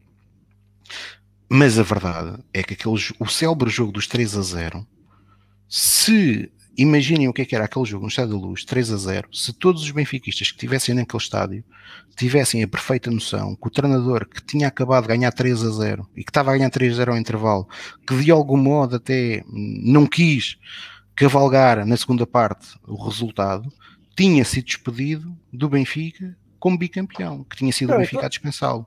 Ninguém. Achas mesmo, achas mesmo que não quis cavalgar nesse resultado? Estando a ganhar 3 a 0, da maneira como o jogo estava. Acho que não. Acho que ele, acho, acho que Jorge Jesus uh, há coisas que às vezes são superiores a ele e acho que ele não quis cavalgar o resultado. Rui Vitória também foi inteligente, diga-se. Rui Vitória a hemorragia. Estancou não, a entrada sem, de fé. Sem, sem grandes, sem grandes uh, de, uh, razões ou sem grandes objetivos atacantes, mas aquilo tinha que parar por ali. Não, ele pôs o Fedja, não é? Eu recordo-me, estava ao intervalo e, e estava no ali e pensava, pá, ele agora tem que pôr, pronto, aquele, aquele pensamento estúpido, desculpem a expressão dos adeptos, não é? Mas eu pensei ali, pá, o gajo agora tem que pôr, tem que, temos que ir para a segunda parte para cima, com tudo para cima deles, não é? Tem que pôr não sei quantos avançados e de repente a, a substituição do Benfica é para o Fedja, não é? E portanto, ele foi inteligente, o Rui Vitória teve, teve, teve o sangue frio de perceber que pior do que, do que aquilo, que aquilo ainda podia ser pior. Certo. Uh, e portanto, e o Sporting também sentiu-se confortável com o resultado, também não, não fez para cavalgar aquele resultado. Uh, mas pronto, o que eu queria dizer com isto é que se nesse ano se tivesse existido, e o Clemente uh, referiu também aqui bem, e o Benfica já tinha perdido a supertaça, portanto o Benfica tinha perdido a supertaça para o Sporting, tinha perdido, uh, tinha perdido na luz por 3 0 com o Sporting. Se naquele jogo no Chá da Luz toda a gente tivesse noção que o, o treinador do Sporting tinha sido corrido do Benfica como bicampeão, não havia cá âmbitos de Benficas, nem Rui Vitória tinha ficado. O Rui Vitória naquele dia tinha levado uma subida dela monstruosa no Estádio da Luz, tinha visto lenços brancos como se não houvesse. O Estádio da Luz passava de vermelho para branco e provavelmente teria sido demitido naquele dia, porque Vieira não teria condições. E portanto, essa narrativa que a comunicação fez resultou bem e resultou de tal, tal forma bem que permitiu estabilizar a equipa do Benfica, e depois permitiu uh, ganhar o golpe de asa que foi dado por Jorge Jesus quando em janeiro teve aquelas declarações muito infelizes a desconsiderar Rui Vitória e aquele, aquela a, única, a única declaração feliz que ele fez nessa noite foi, foi quando disse que com um bocadinho de inveja do Rui Vitória que era saber se Rui Vitória tinha mãos para aquele Ferrari. E o treinador do Sporting uh, falar do Benfica como um Ferrari os sportinguistas na altura acho que não se aperceberam bem do que é que, do que, é que, ele, do que, é que ele disse. Uh, mas pronto. Uh, mas pronto, isto, isto é a estrutura do Benfica e portanto estas declarações de Jaime Antunes já estão nessa ótica. Ou seja, eu creio que se o Benfica perder a taça, eu espero que não aconteça. É, é mau demais o Benfica perder esta taça, mas se o Benfica perder a taça, Jorge Jesus vai ter a direção do Benfica provavelmente não vai ter outra hipótese que não seja chegar a acordo com, com Jorge Jesus. Uh, por outro lado, uh, sobre aquilo o que se tem passado no Estado de Luz, eu, é, é, são manifestações que até agora têm, têm sido, têm, têm ocorrido ao longo do ano, de várias formas, protestos, muitos deles originais. Este foi uma verdadeira manifestação, também só agora é que estão reunidas as condições uh, para as pessoas se poderem juntar nas ruas. Mesmo assim, houve, houve, houve um dispositivo policial, uh, se calhar um bocadinho desproporcional para aquilo que tinha sido habitual nos jogos anteriores. Uh, eu confesso que acho, achei e considerei que o timing uh, poderia ter sido outro, uh, mas é legítimo que todos os sócios do Benfica, que todos os sócios do Benfica se manifestem, principalmente quando, quando sentem que as coisas não estão bem. E o Benfica tem N coisas que não estão bem. não nos podemos esquecer que na segunda-feira passada tivemos Luís Filipe Vieira, cidadão, a ir a uma comissão de inquérito na Assembleia da República, que enquanto cidadão passou o tempo todo a usar o nome do Benfica para se defender. Uh, e portanto é algo que não pode agradar aos associados do Sport Lisboa Benfica e não pode, ou, ou, pelo menos para aqueles que percebem aquilo que se passou na segunda-feira. Uh, e isso associado a outra narrativa, não é? Durante muitos anos, Luís Filipe Vieira teve, lá está, uh, o condão na comunicação de, embora não ganhasse títulos, de explicar que o Benfica era menos vencedor porque tinha feito uma recuperação financeira, tinha credibilidade, coisas que a maior parte de nós de facto reconhecia que tinham sido feitas. A verdade é que os resultados do Benfica eram deploráveis a nível desportivo. Eu recordo que de 2006 a 2009 o Benfica ficou sempre abaixo do segundo lugar, sendo que em 2008 foi, foi a cereja no topo do bolo quando ficámos em quarto, não é? Mas o Benfica ficou sempre a, atrás do segundo, sendo o segundo o Sporting de Paulo Bento. E atenção, muito mérito para Paulo Bento, que treinava uma equipa grande parte deles de miúdos que tinham sido campeões de júniores com Paulo Bento. E foi uh, tetravice. E foi tetravice, pronto. Uh, e portanto, um Sporting sem, sem grande investimento, uh, muito menor até que o do Benfica, conseguiu sempre ficar à frente do Benfica, ganhar taças. O Sporting nessa altura ganhou taças e supertaças ao Futebol Clube do Porto, foram às carradas. E o Benfica ganhou nesses quatro anos uma taça da Liga. Uma taça da Liga. e portanto, Vieira nunca foi contestado. E, foi pouco contestado. Foi muito pouco contestado. Porquê? Porque conseguiu sempre fazer este discurso do uh, credibilidade, o Benfica agora sim, agora é que vão ser, em 2009, quando, quando Luís Filipe Vieira fala agora em 2020, o próximo, o próximo mandato esportivo, o próximo mandato é o mandato esportivo. Eu já ouvi esta conversa em 2009, em 2012 e em 2016, como o Benfica tinha sido tetracampeão, estava, tinha sido tricampeão e estava a lutar pelo Tetra, ele nem se dignou a dizer nada. Ok, é, vamos continuar o rumo. Ele ah, em 2012. Tu achas, ele em 2012, que... deixa-me só, deixa só acabar. Sim. Ele em 2012 teve, teve, assumiu um compromisso com os adeptos do Benfica, que foi um compromisso até arrojado, que, que naquele mandato o Benfica ia ganhar três campeonatos em quatro e duas finais europeias. E, e, e, que há duas É uma final europeia. Eu acho que era uma, uma, uma. E ele cumpriu, não é? E ele cumpriu. E íamos ganhar 50 troféus nas modalidades. E o Benfica de 12 a 16 cumpriu isso. E portanto, lá está, ele chegou a 2016 sem essa necessidade. O porquê também destas manifestações? E era aí que eu queria chegar além de toda a componente de, de casos que têm sucedido no Benfica, de, dos resultados esportivos serem, serem claramente de longe condizentes com a nossa história, recordemos que o Benfica nos últimos quatro, nas, nas últimas quatro épocas ganhou um campeonato. E ganhou um campeonato. Quem é bom da verdade? Todos nós que estamos aqui em janeiro não acreditávamos que fosse possível nem a estrutura acreditava que fosse possível. Aliás, Bruno Lage fintou a estrutura. Sim. Fintou a estrutura. Interino é? Portanto, o Benfica arriscou-se a perder quatro campeonatos. Quatro campeonatos que o Benfica arriscou-se a perder. Atenção, para o Porto Sérgio Conceição. Se nós olharmos para as estatísticas dos jogos do Porto uh, contra o Benfica, há um dado muito curioso. O Benfica, em quase todos, nos últimos quatro anos, com o Porto Sérgio Conceição, teve mais posse de bola o que parece incrível, mas o Benfica teve mais posse de bola. Porquê? Porque o Porto e Sérgio Conceição têm esse mérito, uh, enquanto treinador do Porto, que foi perceber as, as limitações que tinha no plantel e trabalhá-las ao máximo. Trabalhá-las ao máximo. Portanto, é uma equipa uh, claramente de combate, uh, claramente de raça, de muita luta, muito física, que conseguiu vencer o Benfica. Mas isto para dizer outra coisa, que é quando em 2017 Luís Filipe Vieira diz que está 10 anos à frente que uh, toda a estrutura do Benfica, não só Luís Filipe Vieira, diz que tem uma, uma o, Benfica, o clube tem uma solução financeiramente sólida, que não há nenhum outro adversário em Portugal que, que se possa comparar. E depois, os sócios do Benfica e adeptos que conseguem, que têm dois neurónios, e não é preciso ter mais, basta ter dois neurónios, e pensam assim: epá, então o meu clube, que está tão à frente dos outros todos, como é que é possível, em três anos, perder um campeonato para o Sporting, perder não sei quantos títulos nas modalidades para o Sporting, que é um clube que em 2018 sofreu o que sofreu. E o Porto e intervencionado pela UEFA. E o Porto intervencionado pela UEFA. Portanto, os sócios do Benfica é, raciocinam e pensam: há aqui qualquer coisa no discurso para a realidade que não bate certo. Sim, e, e sente-se, sente desculpa lá, Tiago, e sente-se que muitos, mesmo muita, muitos adeptos do Benfica que, que até defendiam e, e votaram eh, em Luís Filipe Vieira, eles sentem isso, sente-se que desta vez não há desculpas, porque o Benfica se está tem uma estrutura tão profissional, tão melhor que os outros, tem uma condição financeira tão superior aos outros, vinha numa sequência de vitórias uh, inigualável na nossa história não há razão nenhuma para perdermos contra clubes que estruturalmente estão muito abaixo de nós. E, e, eu acho que, que isso foi finalmente, infelizmente para todos nós, mas foi o, o wake-up call para, para, para, muitos, para muitos dos benfiquistas. Nós daqui já não há justificação.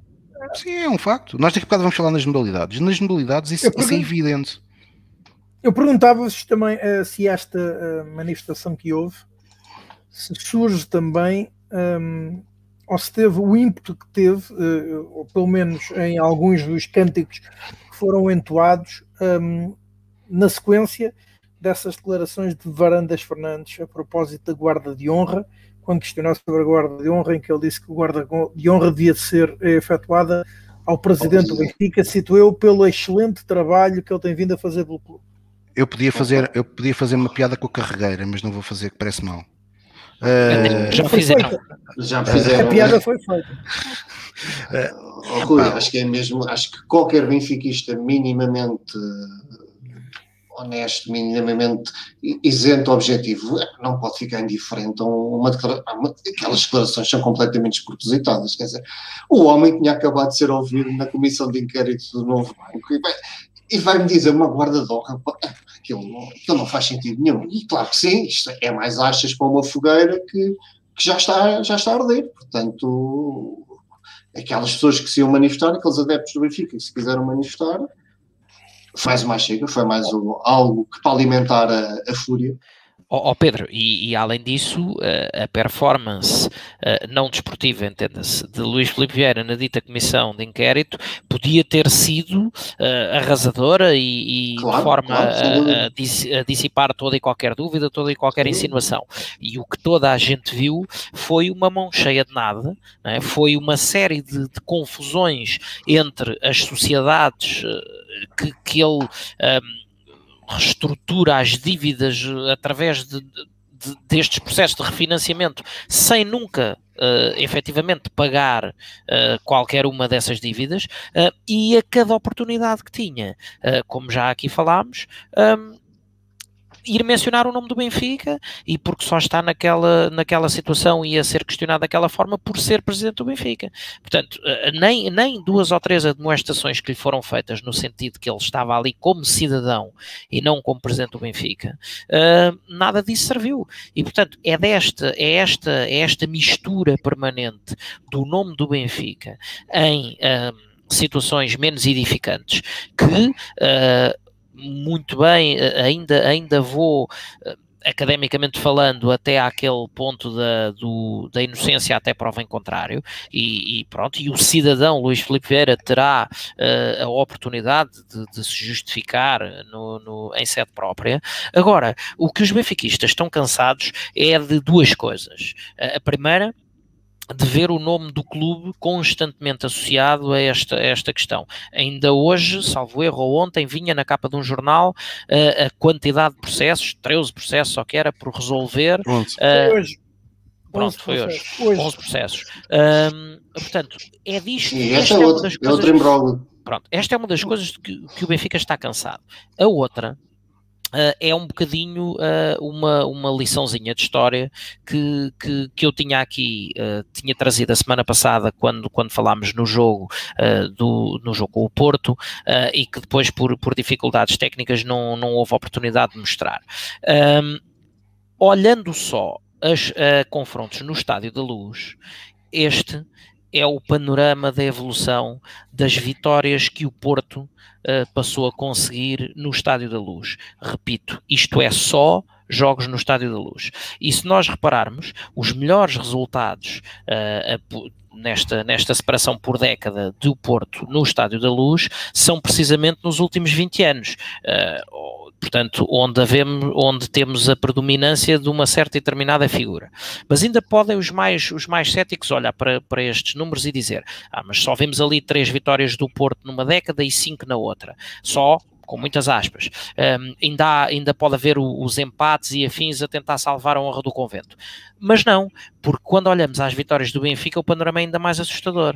Uh, o Benfica só conseguiu, na última década, duas vitórias contra aquele que tem sido o nosso maior adversário no, no plano desportivo, que é o Porto. E, portanto, é disto também que os, os benfiquistas. Um, estão a começar a ficar cansados, já chega da, da questão do, do, do diálogo, do, do, discurso das pedras da calçada, uh, já chega também do, do, discurso recentemente criado este ano da pandemia, o Covid e, e inclusive uh, os méritos desportivos dos nossos adversários, mas quando não em confronto direto connosco, porque se o Benfica se queixar de uma derrota que sofreu aos pés do Sporting ou aos pés do Porto, muito bem pode-se queixar, pode eventualmente ter razões para isso. Agora, o Benfica usar resultados de, de que outros clubes têm na sua, no, no, seu quadro competitivo, em jogos que nada têm a ver com o Benfica, e usar isso como uh, argumento para justificar os nossos maus resultados, é disso que, que, que os benfiquistas estão cansados. Uh, e, portanto, começa a ser uh, um bocadinho a repetição de uma narrativa, uh, vocês deram ainda agora uh, aquela que é a vossa, a vossa perspectiva, a vossa explicação, uh, lá está para estas declarações de Jaime Antunes, no sentido de poder também ser um discurso encomendado. Um, é perfeitamente possível que assim seja, e, o histórico de, do que são as atuações de Luís Filipe Vieira um, tem, tem de facto base de sustentação a essa teoria, e o que é certo é que um, não se viu em momento algum, e, e, e, gostava, gostava de chamar a atenção para este pormenor, tirando uh, aquela entrevista completamente surreal, que, que, não foi uma entrevista, era quase uma coisa combinada com o entrevistador Pedro Pinto. Um, não se viu ao longo de uma época inteira destas uma tomada de posição pública, forte, firme uh, e esclarecedora, acima de tudo esclarecedora, indicadora de um rumo por parte de Luís Filipe Vieira. E vamos ouvir. Pois, nem, também não tenho, não tenho esperanças disso, mas, mas acho que, uh, tendo em conta que qualquer organização é, uh, ou deve ser, acaba por ser o, o reflexo e o espelho da liderança de que é alvo, é?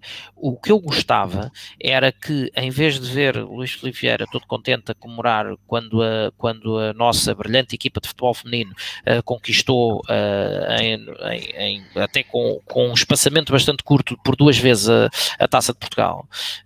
Um, e aí ele soube aparecer, mas quando, uh, quando a, contexto, quando a situação piorou em virtude daquilo que foram os sucessivos falhanços uh, do Benfica, uh, voltamos a falar na questão do PAOC, voltamos a falar na questão da da Taça da Liga. Voltamos a falar nos momentos em que as derrotas surgiram uh, e hipotecaram completamente, bem antes ainda da questão do, do, do Covid, uh, hipotecaram ou começaram a hipotecar os nossos, os nossos resultados esportivos, porque convém lembrar que em setembro uh, o Benfica só teve um caso de Covid que era Sevilar, que não, não, conta ou não contou todo este ano para a equipa principal, eh, e até novembro havia quatro casos, sendo um deles Daniel dos Anjos. Portanto, eh, e nessa altura o Benfica já estava arredado da, da Champions e, e, já tinha perdido com o, com o Boa Vista e com o Braga. Portanto, aqui é que nós precisávamos de ter Luís Felipe Vieira a pegar na batuta e, e a comandar a, as tropas. Né? E nessa altura uh, vimos-lo tanto como vimos na tribuna presidencial no, no Benfica Porto. Sim, é, mas ele, nunca, ele nunca vai fazer isso. Quer dizer, por acaso o exemplo do PAOC até é interessante, porque nós estávamos em plena campanha eleitoral do Benfica.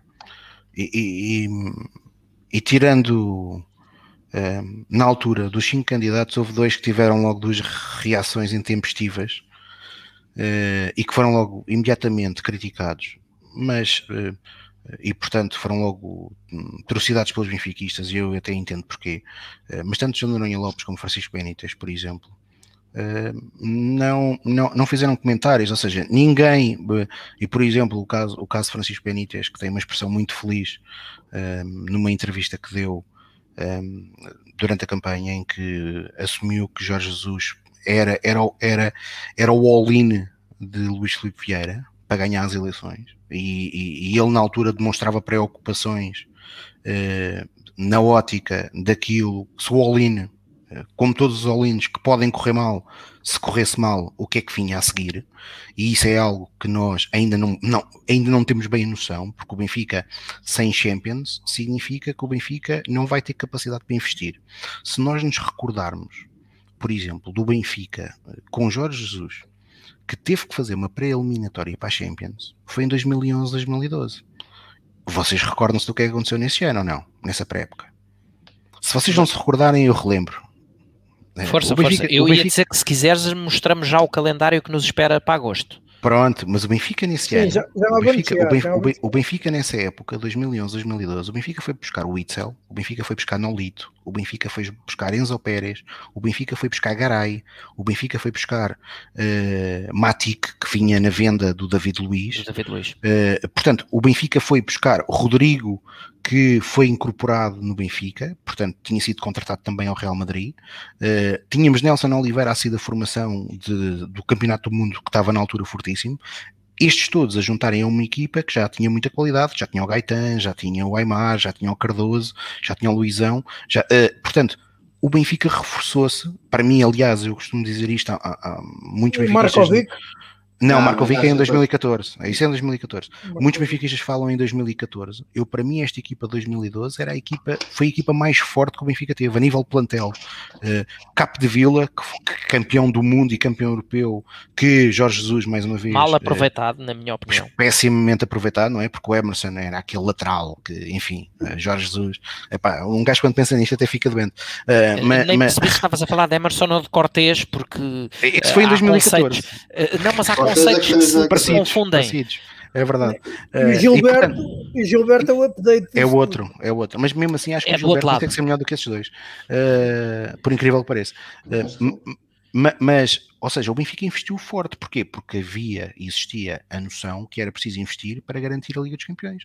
O Benfica neste momento, ah, mas atenção, o Benfica tinha acabado de vender Coentrão que estava em alta na altura, não é? O Benfica vendeu o Coentrão em, em, em, final da, uh, no final da época 2011 e já tínhamos vendido o David Luiz em janeiro. Portanto, vendemos o David e vendemos o Coentrão. E foram substituídos pelo Garay e o Capo de Vila, portanto, aparentemente bem substituídos. Aliás, o David Luiz ficamos a ganhar. O Garay, eh, por muito que eu gosto do David, eh, é claramente um dos meus centrais que eu vi, que eu vi jogar no Benfica. Uma, e, portanto, classe. Nós não vamos ter isto, nós não vamos ter isto agora, porque não vamos ter capacidade de uh, investir uh, a este nível. Temos neste momento um problema que já deveria estar identificado pela estrutura. Uh, o nosso scouting está muito longe daquilo que já foi. Muito longe. Aliás, eu acabei de dar um exemplo aqui, a contratação do Itzel e Rodrigo.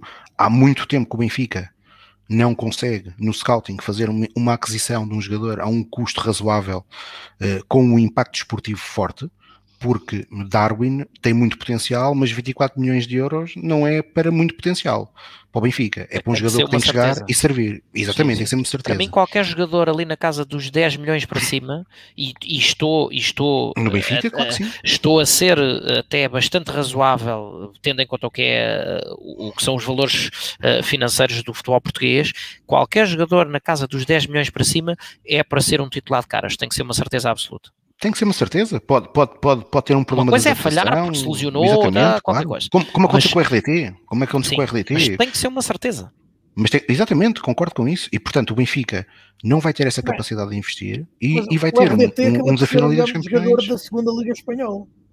Certo, e é normal, mas repara, o RDT, eu não passado disse isso e, e o, Carmo, o Carmo, o Carmo mas... por exemplo, tem uma opinião, tem uma opinião que eu, que eu em parte corroboro, acho que se Bruno Lage um, via RDT para fazer o lugar de João Félix foi um erro, foi um erro e, e acabou por, por marcar muito RDT por causa disso.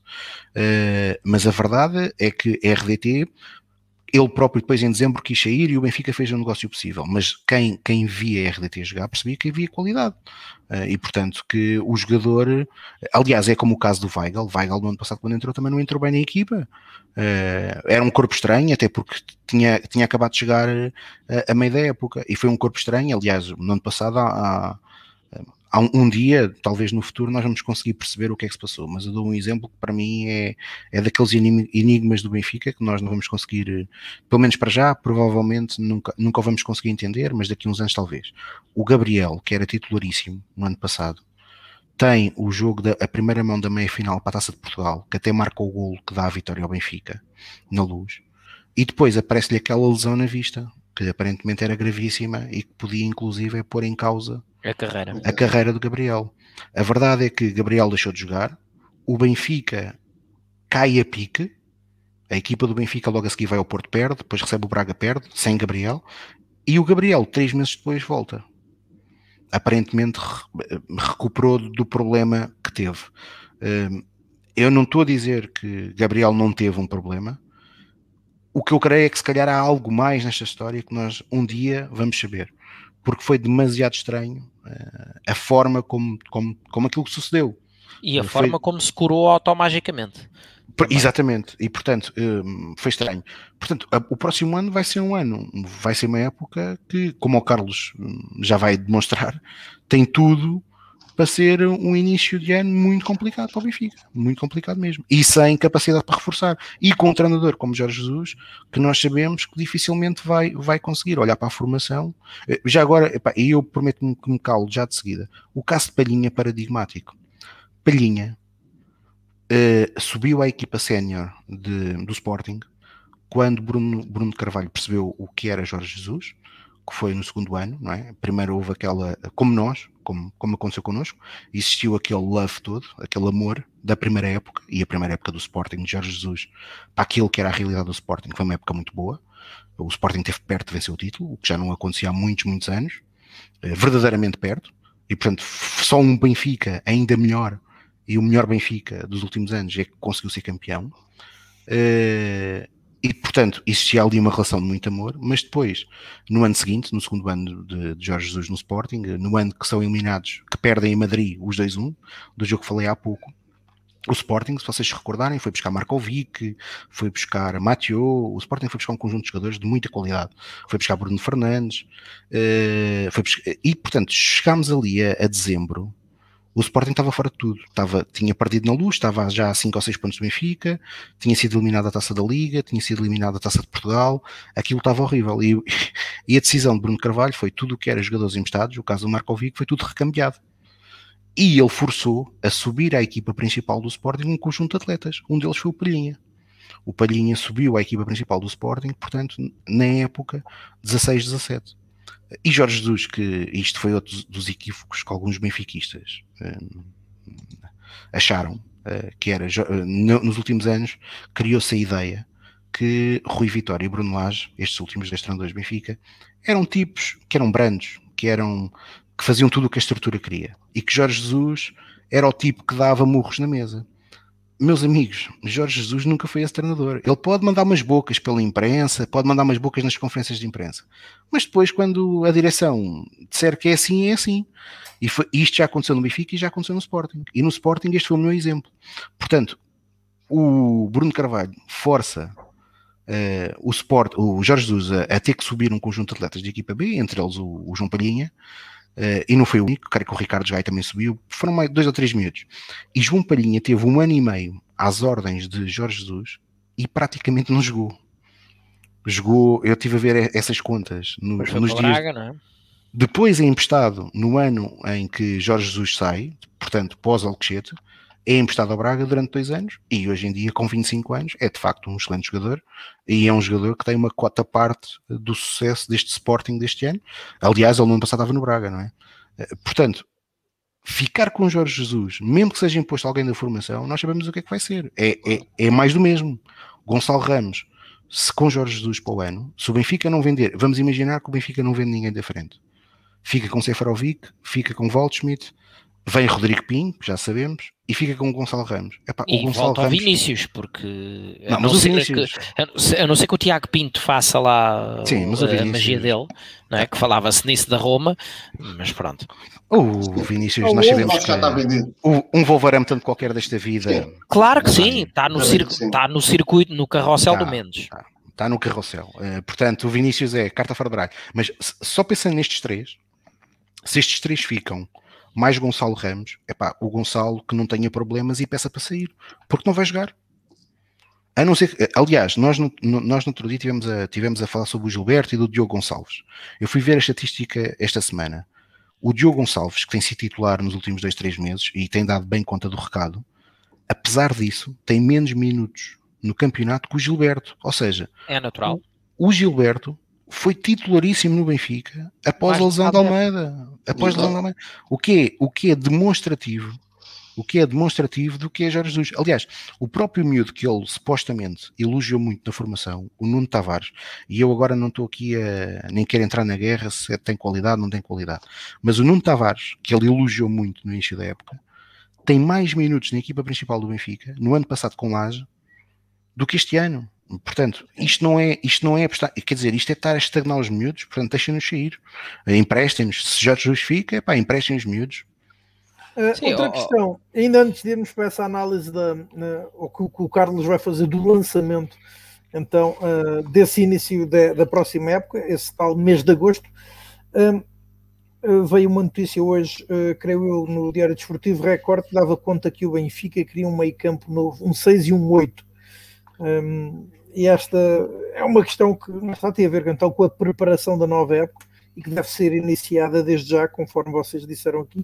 Uh, e portanto perguntava-vos aos três uh, o que é que vocês pensam disso, tendo em conta que, além destes jogadores do plantel, ainda há todos aqueles que estão emprestados pelo clube.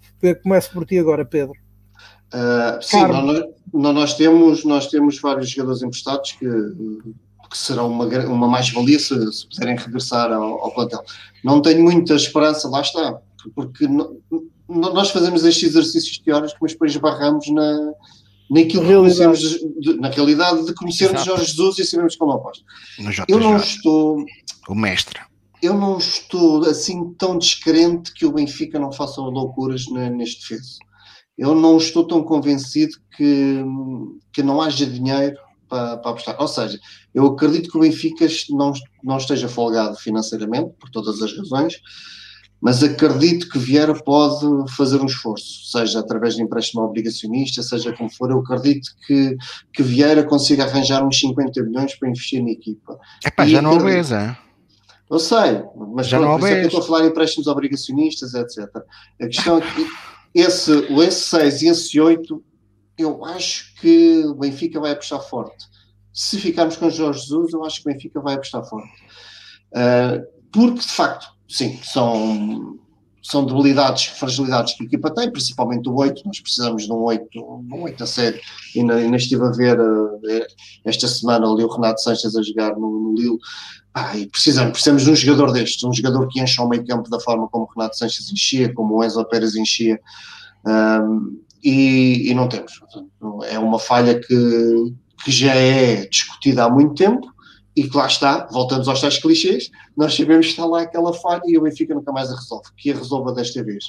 Uh, o 6 também faz algum sentido, mas aí, lá está, se, só se vendemos Weigl, porque para mim, vendendo Weigl, uh, ficando com Weigl e fazendo, recuar, fazendo regressar o Florentino, são dois jogadores diferentes que se podem com, complementar na, ao longo de uma época e na, nas necessidades da equipa, eu acho que ficávamos aí bem, bem assegurados. Ainda o Jetson se, também? Se vê, mas eu vejo o Jetson mais a 8 do que, do que a 6. Uh, ah, que para mim sim seria, seria um excelente regresso. Gostei muito do Jetson quando foi lançado pelo Rio Vitória, depois Lage não apostou nele, quando mudou de, de modelo tático. Uh, pronto, acho que ele está a fazer uma boa reta final do Galatasaray. Uh, fez um grande final da época, fez um grande final da época. Não sei se vai regressar ou não, mas era um jogador que ouvi do, do bom agrado de regressar ao Benfica, porque acho que tem muita qualidade, mas lá está, é um jogador que eu não, eu não vejo Jorge Jesus a apostar nestes jogadores.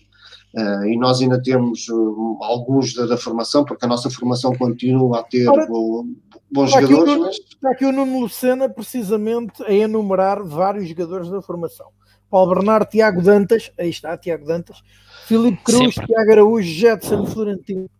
Eu acho que todos nós reconhecemos em Tiago Dantas uma muitíssima qualidade, mas uh, eu tenho a sensação que a estrutura do Benfica já, já alguém, já agora não me recordo quem, mas alguém com, com conhecimentos do mundo do futebol, uma vez disse-me que a estrutura do Benfica não gostava do Tiago Dantas. Não, não gostava do Tiago Dantas no sentido que não lhe via uh, futuro uh, Olha aí, não, não digas fontes, eu estava lá nessa conversa, não digas fontes. Mas, uh, e de facto parece, não, não se nota grande vontade do Benfica com, com o Tiago Dantas. Uh, portanto, não, e eu lá está, é um jogador que nós olhamos para aquilo que o Jorge Jesus costuma gostar dos jogadores e olhamos para o Tiago Dantas e não parece que não, não casam. Portanto, pode ser mais um que, que o Benfica terá que arranjar a solução. Mas pronto, nessa lista estão aí excelentes jogadores, miúdos com muito potencial que tem que chegar. E, E Jorge Jesus, nós temos o um exemplo claríssimo do Gonçalo Ramos. É, é, é assim, nós tivemos anos nome, e anos a discutir... o primeiro nome com o Nuno, o primeiro nome que o Nuno, com o Nuno, com o Nuno colocou nesta lista deveria, agora está lesionado, o Paulo Bernardo,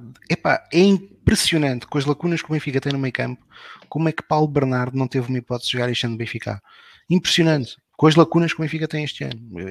E, portanto, aquela lista, de facto, muita qualidade. Acho que faltam ali nomes. Falta ali o Tomás Tavares, por exemplo, que este ano está a fazer o primeiro ano de sénior, porque no ano passado ainda era júnior, e está a fazer uma época do Caraças no Farense. Falta ali o Nuno Santos. Exatamente, o Tomás Tavares, exatamente. Médios. Sim, sim, sim. E, e, e, e, portanto, e havia um que eu acho que o Jorge Jesus Não, o Filipe Cruz não é médio centro, é lateral. Tenho, Havia um que eu acho que o Jorge Jesus podia pegar nele, mas eu acho que as lesões acabaram. Com, o David Tavares. Acho que era o David Tavares. Acho que o David. Tavares podia ser aquele, um, aquele médio centro possante que o, que o Jesus também, também gosta do. Muito, acho, do, acho que o caso do David, físico. O caso do David Tavares lesões... tem um bocadinho de semelhanças com o caso do Guga, não é? que, que também Sim. tinha um potencial enorme, mas depois rebentou os dois joelhos num Sim. curto espaço de tempo. E agora, e, e agora tem estado bem, mas precisa de, de, de, ganhar rodagem uh, e espaço competitivo antes de se poder alguma vez na vida pensar no regresso. O, o, o, caso, o caso do Paulo Bernardo, para mim, é paradigmático, como tu dizes, Tiago, acima de tudo, porquê? Porque do ponto de vista de, das características do jogador, uh, e repara, nós, uh, e não, atenção que não vou, vou tirar um nome para cima da mesa, mas não por comparação direta dos jogadores. Uh, o Benfica queixou-se muito no, nos últimos tempos de nunca mais ter conseguido arranjar um substituto à altura para aquilo que João Félix trazia ao futebol do Benfica. E Paulo Bernardo não é esse jogador, não é, não é, não é um jogador do estilo João Félix, mas é um estilo de jogador que mistura em termos do que são as suas características, um, facetas de 8 com facetas de um número 10 clássico ok? Portanto, é, é, precisamente um jogador, com, lá está, volto a dizer, com características diferentes do, do, do, que as que tinha e tem João Félix, mas é precisamente um jogador que poderia, uh, quase como peixe na água, se devidamente experimentado, devidamente lançado num quadro competitivo favorável, para, para, para ver de, de que matéria que ele é feito, porque também é diferente de jogar nas camadas jovens e nos sub-23 e nas equipas B desta vida e depois uh, jogar na equipa principal, mas é justamente um jogador que tenho a certeza absoluta que trazia valor uh, naquela, naquela a seguir à linha de médios, quando se tenta encontrar soluções para alguém que faça ligação, que, que construa jogo, que dê soluções à equipa, uh, e nunca teve, nunca teve uh, sequer Carlos, uma, mas, uma, oportunidade. Mas foi por isso que eu falei no, no Paulo. Foi por isso que eu falei no Paulo. Aliás, eu acho que isso, isso, isso, isso é que é que é apostar na formação. Por exemplo, vocês têm, nós temos lido, eu espero que não se concretize. Aliás, muitas explicações vão ter que ser dadas, mas fala-se. Tá, tem tá José Monteiro, tem ticos de Rui Costa, sim senhor, no trato da bola. Tem sim senhor. Está-se tá, tá, tá a, dar, tá a dar quase como certo a contratação de um defesa central de 32 anos do Osasuna que nunca, que nunca jogou a grande nível em nenhum clube. Epá, das duas uma, ou de facto o homem aos 32 anos rebentou, mas mesmo que, que isso, mesmo, não, mas mesmo que isso tenha acontecido, eu acho inacreditável que se, tenha, que se contrate este jogador, porque se Jardel vai sair, partindo do princípio que, no, que nós temos os três centrais, que nenhum dos três centrais vai sair, mas partindo do princípio que Jardel vai sair, bem, para mim a opção mais do que óbvia é Morato. Porquê? Tem qualidade, está há um ano e meio no é Benfica. E é o quarto central. E há o ferro, como diz ali. O ferro, o, o ferro. Mas é jogador do Benfica, vai ter de regressar. Não, está bem, mas o Ferro acho que já não está naquele padrão. É um miúdo que tem 24, 25 anos, não se impôs no Valência, dificilmente ia se impor. Acho que há outros fatores que demonstram que se calhar Ferro é melhor ir para outras paragens. Agora, não, Morato era, tem 19 era anos. vir um jogador espanhol de 32 anos que não. Não, não claro, mas, não, mas oh, oh, oh, Rui, mas eu estou a dar o exemplo daquilo que era a minha preferência. A minha segunda preferência poderia ir para um Ferro, mas, eh, mas até te vou dizer uma coisa: se o Benfica quer buscar um velho, um velho, salvo seja, que uma pessoa. Eu duvido Luís está em final de contrato. Por exemplo, fazia por exemplo, muito mais sentido. Fazia Aliás, mais sentido. Eu, eu confesso, é confesso que ainda não li, ainda não li essa de, do, do, central do Osasuna, mas já agora, Tiago, fala-se de, de, ir comprar um central de 32 anos e, e por falam-se em valores ou, ou é só não, barato, milhões, 3, milhões, barato. 3 milhões. Baratinho. Epá, barato, barato, barato é o barato, barato, Olha, barato, barato foi o David Luiz que custou 150 mil euros. Na altura, não, a terceira, terceira divisão. divisão. do Brasil. Quando eu digo uh, barato é, é 3 milhões, mas são 3 milhões a mais, são 3 milhões que nós podíamos usar para renovar contrato com, com um jogador qualquer. mas atenção, eu acho, que o Benfica? Eu acho que o Benfica não precisa. Não tem necessidade, concordo. Se o Benfica, concordo se, se o Benfica quer apostar na formação, tem um miúdo com 19 anos, que está um ano e meio, que tem qualidade, toda a gente reconhece-lhe qualidade na formação, epá, então eu não estou a dizer que o Morato ah, vai ser titular, aí, não é isso. Custou 7 ou 8 milhões por 80% 7 ou 8 milhões, exatamente. Sim, Portanto, sim, sim. O Benfica, o Benfica comprou potencial, exatamente. Portanto, o que para mim faz sentido é, ok, temos os três, Otamendi, o Rafael, e, o Rafael e, lançou assim, o Rafael e, lançou aqui um jogador que nós já nem mal nos lembrávamos que ele até fez parte deste plantel. Não, repara, sim, mas repara, o mas o, é um o Todibo é outro, sim.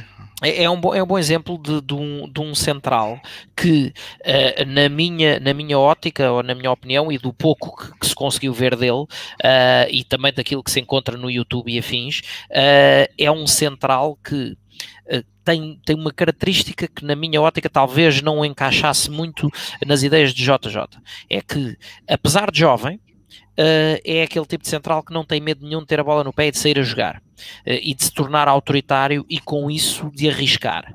Uh, e, e, Jorge Jesus tipicamente só, só aceita esse tipo de comportamento dos consagrados. Jamais aceitaria a ousadia de um miúdo que não tem problema nenhum. E viu-se num, num um ou dois jogos que ele fez, de, de, pegar na bola e sair com a bola controlada a jogar. Uh, portanto, não, acabou por não ter espaço. Acho que deveria ter tido bem mais oportunidades do que acho que teve, uh, nomeadamente quando o Benfica ainda estava em provas como a Taça da Liga e afins. Uh, podia, podia perfeitamente ter, ter, ter se calhar tido outras oportunidades para se mostrar, uh, mas efetivamente, exato, como diz o Filipe Almeida, fez um jogo e até jogou bem. e fez esse foi costura da Amadora e foi dois ou três dias antes de, de, de levar a guia de marcha, porque entretanto ia fechar o mercado. Uh, agora, não percebo porque é que, porque é que se foi buscar Todibo uh, para depois não lhe dar oportunidade nenhuma. Como também uh, não percebo, ah, e reparem, estou eternamente agradecido a Jardel pelo contributo que deu uh, desportivamente ao longo dos anos e, e pelos troféus todos que, que, foi amealhando e juntando ao seu palmarés, porque os troféus dele, enquanto jogador do Benfica, são nossos também. Uh, agora, efetivamente, está mais do que evidente para quem quiser ver que o ciclo de Jardel no Benfica está no fim. Não é? Portanto, uh, como é que, quando houve necessidades de dar uh, alguma oportunidade a outro central, como é que na, altura, na devida altura Todibo não teve oportunidades, como é que atualmente Morato não tem oportunidades, quando efetivamente depois se faz aquelas apostas em Jardel que joga meia hora e lesiona-se. E atenção, e quando... o, caso, o caso de Jardel é assim desde 2016. Ele certo. nunca mais fez nenhuma época. É impressionante certo. como é que o Benfica está 5 anos nisso. Pronto, e, e, repara, e, é como, e fiz, fiz questão de, de, fazer a salvaguarda prévia. Estou eternamente grato ao Jardel como atleta, Também. tenho excelente, zero excelente, a apontar. Excelente, zero. Só, só tenho elogios. Agora, uh, é, mais uma vez, tal como falava há bocado daqueles lances uh, de Grimaldo uh, e de Everton, de não perceberem o que é o melhor para o coletivo e querer dar um, uma bola feita a Seferovic em vez de tomar a, a, a decisão correta. Um, aqui é o mesmo. A, a gratidão a gratidão não pode nunca ser o principal pilar da decisão de manter ou de não manter um jogador no plantel. Uh, efetivamente, este ano, uh, aliás, já vem de trás, como o Tiago disse, mas este ano já não havia espaço competitivo para um jogador como Jardel no plantel do Benfica. Mas cada vez que isto ainda antes de ter Lucas Veríssimo, cada vez que foi preciso uh, o recorrer a um terceiro jogador, não necessariamente em tática de três centrais, mas a um terceiro jogador para desempenhar a função de central, acabou por ser sempre Jardel. E, e com alguns custos para nós, uh, do ponto de vista desportivo, que derivaram, lá está, de, de alguma da debilidade física que, que Jardel já exibe e que já não, já não dá para disfarçar. Oh, Carlos, e, e, e, que Jardel, epá, isto é bater no ceguinho e eu não quero bater no Jardel porque acho que Jardel é, é das contratações do Benfica do, da última década. Sim. Porque um custo baixíssimo com muito rendimento. Muito retorno desportivo. Muito, sem dúvida nenhuma. Mas além, dos erros, além dos erros que ele vai aqui e ali demonstrando quando joga, as condições físicas dele são periclitantes que ele é constante quando joga a titular, forçar a própria equipa técnica a ter que fazer uma substituição. Certo, é, mas são esses os prejuízos que eu falo. Portanto, eh, já agora só, eu só queria uma nota sobre o Todib. Todib é um negócio interessante que algum dia se calhar também nós vamos perceber. Todib tinha uma cláusula eh, de opção para o Benfica na ordem de 20 milhões de euros. E para, para o Nice, aparentemente a cláusula baixou para 8. Uh, eh, pois. Uh, não, não tenho explicação para isso. Sim, sim, eu também estou a dar esta nota. Não vai não, acontecer. Não. não temos estudos, mas o Carlos, uh, tens explicação então, ou tens a tua ideia pelo menos, sobre o que se passa ou que se vai passar a partir de agosto? Não, nessa é, assim, primeira assim, semana, ok, mais, mais, do que explicação, tenho, tenho receios uh, e tenho expectativas que, que obviamente uh, correm certos sérios riscos depois de, de, de saírem furadas. Uh, em primeiro lugar, e pegando no que dizia o, o Pedro Carmo há pouco, um, ehm, a eterna questão do 6 e do 8. Uh, quanto à questão do 6, uh, eh, fomos muito mal habituados por, aquele que foi o verdadeiro super-homem Feza, que nos, que nos criou, uh, enquanto esteve bem fisicamente, criou-nos ali determinadas ilusões de que nós podíamos jogar romanticamente só com um homem, um único homem de, de missões defensivas, porque ele efetivamente chegava para as encomendas. do ponto de vista da posição número 8, como já foi aqui falado, desde Enzo Pérez ou desde Renato Sanches, que não temos quem faça aquela posição. Portanto, eh, sim, parece-me parece evidente que essas lacunas, uh, e, eu, eu já, já, já tenho feito, uh, tenho mencionado isso, e em particular com o Pedro, até noutros contextos, falamos na questão do 6 e do 8 há vários anos, portanto isto não é de agora, toda a gente sabe, toda a gente vê. Se me perguntam se o Benfica vai ou não fazer mais um semi-all-in, se tem os tais 50 milhões ou o que seja, ou não tem. Um, confesso que uh, tenho muitas reservas ah, que o Benfica tenha a capacidade para o fazer, depois de ter feito este ano um investimento altíssimo na contratação da equipa técnica, depois de ter feito um investimento altíssimo na constituição do plantel ah, na casa dos 100 milhões uh, e ter ficado sem as receitas, naturalmente, da, da, Champions, que mesmo que fosse para fazer mais uma daquelas presenças miseráveis com zero pontos, só de entrar ficaram 43 ou 44 milhões por aparecer. Uh, Deixem-vos dar uma notícia eh, em primeira mão, já agora. Um, quem está de facto afetado por Covid é o River Plate, e então o guarda-redes para o jogo que vai fazer com o Santa Fé para a Taça dos Libertadores vai ser Enzo Pérez. Pronto, que, que, o vimos, que o vimos defender penaltis no aquecimento várias vezes, uh, recordo-me disso. Uh, mas então perguntavas tu so, sobre a época que aí vem. Bom, o calendário que nos espera oh, é nada mais, nada menos do que isto que está aqui. Portanto, o Benfica uh, vai terminar a época agora uh, a dia 23. Depois, como eu disse, há de haver meia dúzia de dias de férias, uh, mas logo a seguir, meia dúzia, se calhar nem tanto, começam as concentrações de, das seleções, porque depois o europeu vai decorrer até 11 ou 12 de, de, julho. Depois os jogadores vão ter ali duas, duas semaninhas ou coisa parecida de férias e, e, e a meio sei lá, entre 15 e 20 de julho, mais tardar, uh, e já estou, já estou a puxar muita corda para a frente, uh, tem que estar uh, de regresso ao trabalho. O calendário que nos espera tem esta, esta, esta rica concentração. temos, se Deus quiser, Uh, e, e se, se, a competência desportiva imperar, uh, temos nada mais nada menos do que nove encontros pela frente, porque ter, teremos a supertaça, se ganharmos agora também convém ao Braga à final da Taça de Portugal. Podemos ter a Supertaça no dia 1, depois a primeira mão da, da terceira pré-eliminatória a 3 ou 4, depois começa o campeonato a 8, a segunda mão de, dessa terceira pré-eliminatória a 10. Convenhamos que seria interessante passar uma semaninha de descanso até ao compromisso de 15 e depois, logo a seguir, a, a, a, o playoff a 17-18, novo, novo jogo da Liga a 22, uh, segunda mão a 24 a 25 e novo jogo da Liga a 29.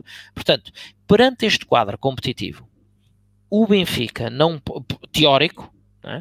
porque obviamente o, a data da supertaça pode desaparecer se, se perdermos com o Braga um, e as datas de 17 e 24 podem desaparecer se, se tivermos insucesso na, na terceira pré-eliminatória mas, assumindo uh, um contexto de sucesso, o Benfica não pode, nem de perto nem de longe, estar à espera de ver o que é que acontece nas pré-eliminatórias para se reforçar. O Benfica tem que chegar, tal como aconteceu, recordo, num, num ano de, com Rui Vitória, que um, vieram logo os arautos da desgraça quando disseram que o Benfica ia ter um mês de agosto complicadíssimo, uh, porque tinha também a terceira pré-eliminatória e um playoff. E Rui Vitória uh, preparou de sobremaneira uh, o, a equipa para esse, para esse início de ciclo competitivo e o Benfica uh, varreu sem qualquer ou sem dificuldades de maior, quer a terceira pré-eliminatória, quer o playoff e qualificou-se para uh, a Liga dos Campeões, tendo lá está Rui Vitória feito aquilo que já aqui falámos, tendo sido o único treinador que conseguiu ser campeão e qualificar-se para a fase de grupos da Liga dos Campeões ao serviço do Benfica. Uh, portanto, o que é que temos aqui? Temos um quadro competitivo extremamente agressivo, extremamente denso, que na, correndo uh, o risco, o bom risco de ter que jogar estes jogos todos, ninguém quer acreditar que jogadores vindos de umas curtas férias um, vão aguentar com um grupo de, de 13 ou 14, como, como é o apanágio de, de Jorge Jesus, uh, esta densidade competitiva no seu primeiro mês de regresso pós férias. Portanto, uh, o que o Benfica precisa, efetivamente, é de decidir se este é ou não é o mandato desportivo, como, como o Luís Filipe Vieira gosta de propagandear, e se decidir que sim, tem que se precaver antes, tem que fazer o planeamento antes e tem que fazer as contratações, as tais cirúrgicas antes, porque não vai haver tempo para chegar a agosto e esperar de ver o que é que acontece na terceira pré-eliminatória e no playoff para então decidir quem é que vai contratar. Até porque o mercado depois fecha a 31 e, e se estamos à espera do, de, do que é que acontece ali para ver se contratamos ou não, de certeza que depois já só há refúgio disponível no mercado. Não, o, problema, o problema é que vai acontecer o mesmo, ou corres o risco de acontecer o mesmo que aconteceu este ano. Ou seja, eh, certo. tem impacto, certo. tem impacto, tem impacto na componente esportiva, que é uh, tu, o Ruben não era para sair. Claro. Percebia-se que Jorge Jesus contava muito com o Ruben Dias, e quando o Benfica é eliminado pelo Super Paulo, uh, essa eliminação do Super Paulo levou a que o Benfica fosse vender Ruben Dias uh, à pressa. Uh, e além claro, de vendermos Rubandias à pressa, acabou por ter um impacto ainda mais grave, porque como Jorge não, não, nunca acreditou em ferro, Otamendi foi titular, mal chegou, e Otamendi claramente ainda não estava em condições. Não estava em condições para jogar, e isso teve um impacto brutal nas, nos Benfica a nível ofensivo. Mas claramente, repara, esse, esse, mas por isso é que eu disse que tinha expectativas, mas que, que, que que tinha algumas dúvidas. O que faz sentido é que o Benfica se reforce como deve de ser antes para preparar uh, esta terceira pré-eliminatória e o play-off misturado com a supertaça e com as primeiras jornadas da Liga e fazer um arranque de campeonato como deve de ser. Teremos a oportunidade de falar seguramente no, em próximos programas, mas o Benfica uh, é endemicamente sofredor de maus inícios de época, uh, como já está, como como é comprovado pelo escasso número de supertaças que temos no, no nosso Museu Cosme Damião. Agora, um, claro que se o Benfica faz o investimento como fez e depois se espalha ao comprido na, e não entra na fase de grupos, todos sabemos que efetivamente depois vai ter que ser preciso vender ao desbarato. Uh, pronto, e, e, e teremos um, uma época uh, 2020-2021 2.0. Nós, Sim, é um grande risco que a gente corre. Agora tu, nós Pedro, temos, Nós temos é... que acabar com aquela ideia, é muito rápido, nós temos que acabar com aquela ideia de que... que é N de euro. A de, de euro, exatamente. Portanto, é, a época vai ser, também. A pré-época vai ser muito, muito curta e, e, muito, e muito exigente. A questão é que no Benfica diz vamos apurar-nos para a Champions para depois reforçarmos o plantel. Não, nós temos que reforçar o plantel para entrarmos na Champions. Portanto, nós temos que contratar os jogadores certos que nos, que nos melhorem a qualidade da equipa para atacarmos a entrada da Champions. Porque não é depois. Mas isso lá... tem acontecido, Carmo. Pois, ou seja, o que é que eu quero dizer? Desculpa estar a interromper, mas a verdade é que o histórico de Luís Filipe Vieira no Benfica, e eh, por incrível que pareça, tem contraciclo, muitas das vezes, mas é isso que tem acontecido. Ou seja, o Benfica, quando tem pré-eliminatórias, investe. O Benfica investiu em 2012. O Enzo Pérez lesionou-se na eliminatória com o Trabzonspor, na luz. Uh, que, é o, que é a primeira pré-eliminatória. Portanto, o Benfica reforçou-se, como se reforçou em 2018. Nós depois podemos é dizer assim: pá, Ferreira, Castilho foram grandes reforços, Conte e Lema foram grandes reforços, Pronto, aí já nos leva, já nos leva a outro patamar, não é? Que é o patamar do jogador que acertou, não acertou. Conte, por exemplo, eu tenho sabido por um, por um, por um forte brasileiro uh, adepto do Bahia, que é o Caio Vasconcelos, que um dia de estar aqui, uh, que é adepto do Bahia, que o Conte está a um nível fabuloso no Bahia. Mas no Benfica, a verdade é que aquilo que a gente viu não serviu. Não e serviu. O brasileiro é muito Pronto, é o que é, é o que é. Mas o que eu estou a querer dizer com isto é existiu nas pré-eliminatórias de investimento. Portanto, eu acredito, como tu dizes há pouco, que é capaz de existir, desta vez também. Agora, o problema é que estamos de facto muito descapitalizados, porque oh, oh, fizemos, Tiago, fizemos um investimento brutal no passado. Mas faz uma retrospectiva curta, precisamente como tu disseste agora para o ano passado. Repara, uh, tu tens o caso do jogador que não se dá bem. Ferreira, um jogador que vinha do Shakhtar de, com, com presença assídua e golos na Champions, etc. Pá, correu mal ok, pode acontecer. Agora, quem é que me explica? Primeiro, uh, os, os 10 ou 12 ou 20 milhões, ou o que é que foi na altura pelo RDT, que, uh, epá, uh, de uma equipa que, que desceu de divisão, ou os 24 pelo Darwin do Almeria. Mesmo que o Darwin se venha a revelar uh, melhor que o Cavani original. Mas eu agora, eu agora Cavani mais novo. Eu, eu, não sei, eu não sei se Exato. tu estás se tu estás mesmo com dúvidas, eh, mas, mas, mas eu quero. E se não conheces esta história, na Assembleia Geral de Junho eh, de 2019, portanto, Benfica campeão, houve um conjunto de sócios que levantaram um conjunto de questões e foram convidados para ir ao Seixal. Uh, e dessa reunião do Seixal saiu algumas, algumas, algumas pérolas do Luís Filipe Vieira. E uma das pérolas é que Luís Filipe Vieira assumiu nessa reunião que o negócio de RDT foi inflacionado. E claro foi, que foi, porque pagaste a fatura do Garay, toda do a Garay, gente sabe, epá, mas das é incrível que fizeste. É que isto acontece, não é? é Pronto, incrível. Mas repara, então tiremos o RDT da equação. Volto a perguntar, o que é que justifica, mesmo que se venha a revelar um craque, e no âmbito da, do tal racional que falámos, que qualquer contratação aí acima de 10 milhões tem que ser uma certeza absoluta, que depois pode claro. não se dar bem, como é que se explica a contratação de Pedrinho? Por 20 claro. milhões que depois foram 18. 18 milhões, sim, é? 18. Não, Aliás, nós, os semana... 20 milhões do Benfica tem que ser para titular. Não pode ser para o ordenado a dar a Cavani.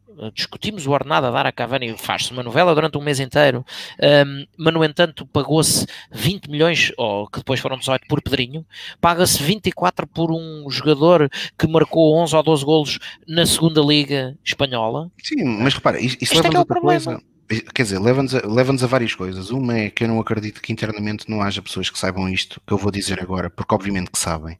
Eh, mas leva uma coisa que é, o Benfica quando faz um negócio uh, da grandeza que fez com o João Félix, o Benfica tem que se precaver. E, portanto, tudo claro. que é mercado externo, tudo que é mercado sobe. externo, o preço sobe porque eles oh, obviamente oh, sabem, não é? Mas não me ouviste Benfica... a falar dos 20 milhões do Weigl, que vem do Dortmund. E, e, e, correu mal ou menos bem o início, é? e podia não ter corrido bem, mas Weigl enquadra-se naqueles jogadores que tu estás a foi contratar eleito, uma certeza, estás a pagar e foi eleito jogador do ano, estás a pagar por uma certeza, e as certezas depois podem dar-se bem ou não, claro, é um facto, claro, mas estás a, é. estás a contratar um valor seguro, não é um Pedrinho, não é um Darwin, não é o, o inflacionado RDT, não é? E claro, não é um castilho. Repara, outro, o caso do Otamendi, o Otamendi, o Otamendi foi valorizado em 15 milhões. Ninguém acredita que o Otamendi custou 15 não, milhões, sim, claro. porque o Otamendi estava, estava uh, em final de contrato. Sim, sim. Uh, era o último ano de contrato, mas é óbvio que o Otamendi tem qualidade, não é? Não é um jogador qualquer. Se fosse claro. os 15 milhões, não é propriamente um escândalo. Quer dizer, é um escândalo quer dizer, não é um escândalo, mas nós percebemos é que houve ali uma negociata pelo meio uh, de valorização de ativos. Uh, até porque Otamendi e o City estava a tentar arranjar uma solução para um jogador que no City estava dispensado. Claro, não é isso que eu estou a dizer. Acho que é um valor agora, seguro, como é um Vertonghen, já os 6 milhões ou 6,5 por Lucas Veríssimo, acho bem, um jogador ali pré-seleção olímpica, não sei o quê, na, na rampa de lançamento, ok, sim senhor, Uh, não me faz sentido um, é, é os, os, 20 milhões que se pagam mas, mas... por, por jogadores de, da estirpe de um Pedrinho. O, o Mas, mas, agora lembrem-se disso. Uh, os que eu vou dizer, porque vocês vão ficar um bocadinho, mais, um bocadinho mais mal dispostos do que eu vos vou relembrar, mas é assim, nós estamos a falar de 20 milhões do Pedrinho e há bocado falámos de 3, 4 milhões do, que este, que este Hernandes, este uhum. central de 32 anos, pode, pode custar. O Benfica não contratou o Bruno Guimarães no, certo. Em janeiro por 3 ou 4 milhões, porque certo. não quisemos dar, dar mais 3 ou 4 milhões. Centrocampista de mão cheia, quando mas, andamos a falar de falta de um 6 e de um 8. Pronto, Exato, portanto, teríamos nesse mercado, repara, dá-me só um segundo, nessa equipa de lá, nós podíamos ter começado a época com RDT 9 e Valse Schmidt a, a segundo avançado, porque já na altura o Lages queria o Valse Schmidt e não lhe deram, uhum. e depois em janeiro uh, reforçar a equipa com o Weigl e com o Bruno Guimarães. Olha, e tinha sido mais barato Val Schmidt nessa altura. Hein? E teria sido mais barato, da mesma forma que o Darwin, nessa altura, custava 6 milhões, já estava referenciado no Benfica por 6 milhões. O Schmidt, ok, ok, que fosse os 15 milhões, tudo bem. Não, o Val Schmidt, os alemães pediram 30 milhões na primeira na vez. Altura. Não, não é na altura porque é normal, reparem, lá está, nós acabamos de um jogador por 120 milhões, queremos ir buscar um gajo com 22 anos, ele tem agora 23, tinha 22 ou 21 anos, internacional alemão, e queremos chegar lá, dá 15 milhões, os alemães também não são parvos, não é? E sabem o que é que o Benfica fez. Agora, o caso de Bruno Guimarães, eu só te estava a interromper por causa disso. O caso de Bruno Guimarães, supostamente o que é incrível é que o Benfica já sabia à partida que nunca ia contratar Bruno Guimarães. E não ia contratar Bruno Guimarães porquê? Porque o Benfica tem um diferendo há uns anos com o Atlético Mineiro e que, portanto, uh, tudo o que fosse dali, o negócio ia estar bloqueado. E, portanto, é, é incrível é como é, é, como é que o Benfica permitiu aquela novela, porque aparentemente o negócio nunca ia ser feito, porque há um diferendo. Eu nem sei qual é o jogador, mas é um jogador que teve uma passagem fugaz, até inclusive no Benfica, mas há um diferendo entre o Benfica e o Atlético Mineiro, e, portanto, o jogador não, não veria, não, nunca viria para cá. Pronto, mas a questão uma basicamente pena, é, um jogador, é uma, uma pena e está, está, está varrido tudo. Aliás, fazia mais falta que o Weigl, diga-se passagem. A questão é que nós estamos aqui a contar tostões depois para este tipo de jogadores de, de qualidade incrível, damos depois milhões por outros jogadores que é para ver se dá. Epá, e tostão a tostão acabamos por não ter os jogadores que de facto fazem diferença. E, é, e, nós temos que, de uma vez por todas, conseguir uh, dar este passo em frente, deixarmos de cometer estes erros, temos de sermos muito mais eficazes. O problema é que isto não é erros. E perspicazes na, na contratação de jogadores. Pois, isto, não é por isto acaso, atenção, isto, não é isto são acaso. coisas intencionais. Eu agarro em tudo, pá, eu vou dar o exemplo, se calhar que vocês todos se lembram. O Benfica, no último ano de Jesus, vende Enzo Pérez, e nós estamos a falar de 8 e 6 Vende, confirmado. Enzo, vender... Pérez, guarda-redes do River Plate. Atenção, o Benfica, o Benfica, guarda-redes Plate. Vou já ligar a televisão a seguir. O Benfica vende Enzo, o Benfica vende Enzo Pérez em janeiro ao Valência. E o Benfica, quando Enzo Pérez sai, tinha 6 pontos de avanço. O Benfica, lá está, é quando Pizzi é adaptado a 8 uh, eh, por Jesus. O Benfica perde 12 pontos na segunda volta, Sim. é campeão, mas perde 8 pontos creio que todos nós na altura pensámos: quem é que o Benfica tem que contratar obrigatoriamente? Um 8. Certo? O que é que o Benfica fez? Não, não contratou ninguém. Claro. Gastámos quantos? 20 milhões em quem? No suplente do Atlético Madrid chamado Raul Jiménez. Na altura gastámos só 12 milhões, porque veio com 50% Sim. do passe, mas valorizámos mesmo assim. Um tipo que não jogava no Atlético Madrid, que é bom jogador, sem sombra de dúvidas, mas nós ainda o conseguimos valorizar.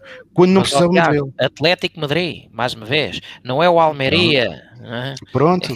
Mas, é que isso faz Carlos, toda a diferença, o quadro competitivo ao qual tu sim, estás. Sem dúvida, sem dúvida. Claro, mas, ó Carlos, aquilo que eu estou aqui só a querer reforçar, e todos já dissemos isto, é isto não é incompetência, isto não é um erro, isto é não, feito não. com isto um é determinado racional. Evidentemente, isso não, não está em causa. E o racional não é, não é colmatar o problema desportivo, que é, que é o mais grave. É, é, essa é a nossa vontade.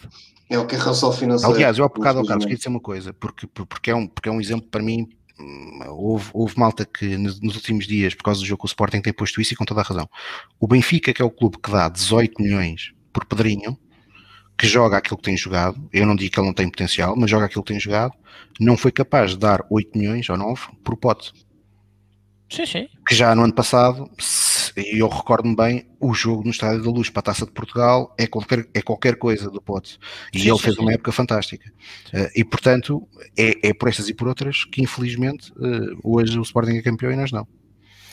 Ora, por falar em campeão, o Sporting foi campeão europeu, sagrou-se campeão europeu de hockey em patins e seguimos aqui para as modalidades e, e foi passando, uh, eliminando o Benfica nas meias finais desse Final Four da Liga Europa de hockey patins. Tiago Dinho, peço-te o ponto da situação das modalidades, obviamente com comentários depois do Carlos e do Pedro, mas uh, se calhar começávamos mesmo por aí, por essa Final Four da Liga Europa de hockey patins já sabia que a Final Four, um, com estas quatro equipas, estas quatro equipas têm muita qualidade e, portanto, podia cair para qualquer um dos lados.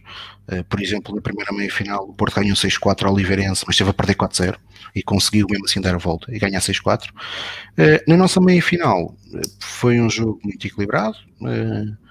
Que com duas grandes equipas, de um lado e do outro. O Benfica teve três vezes à frente do jogo, deixou-se empatadas três vezes.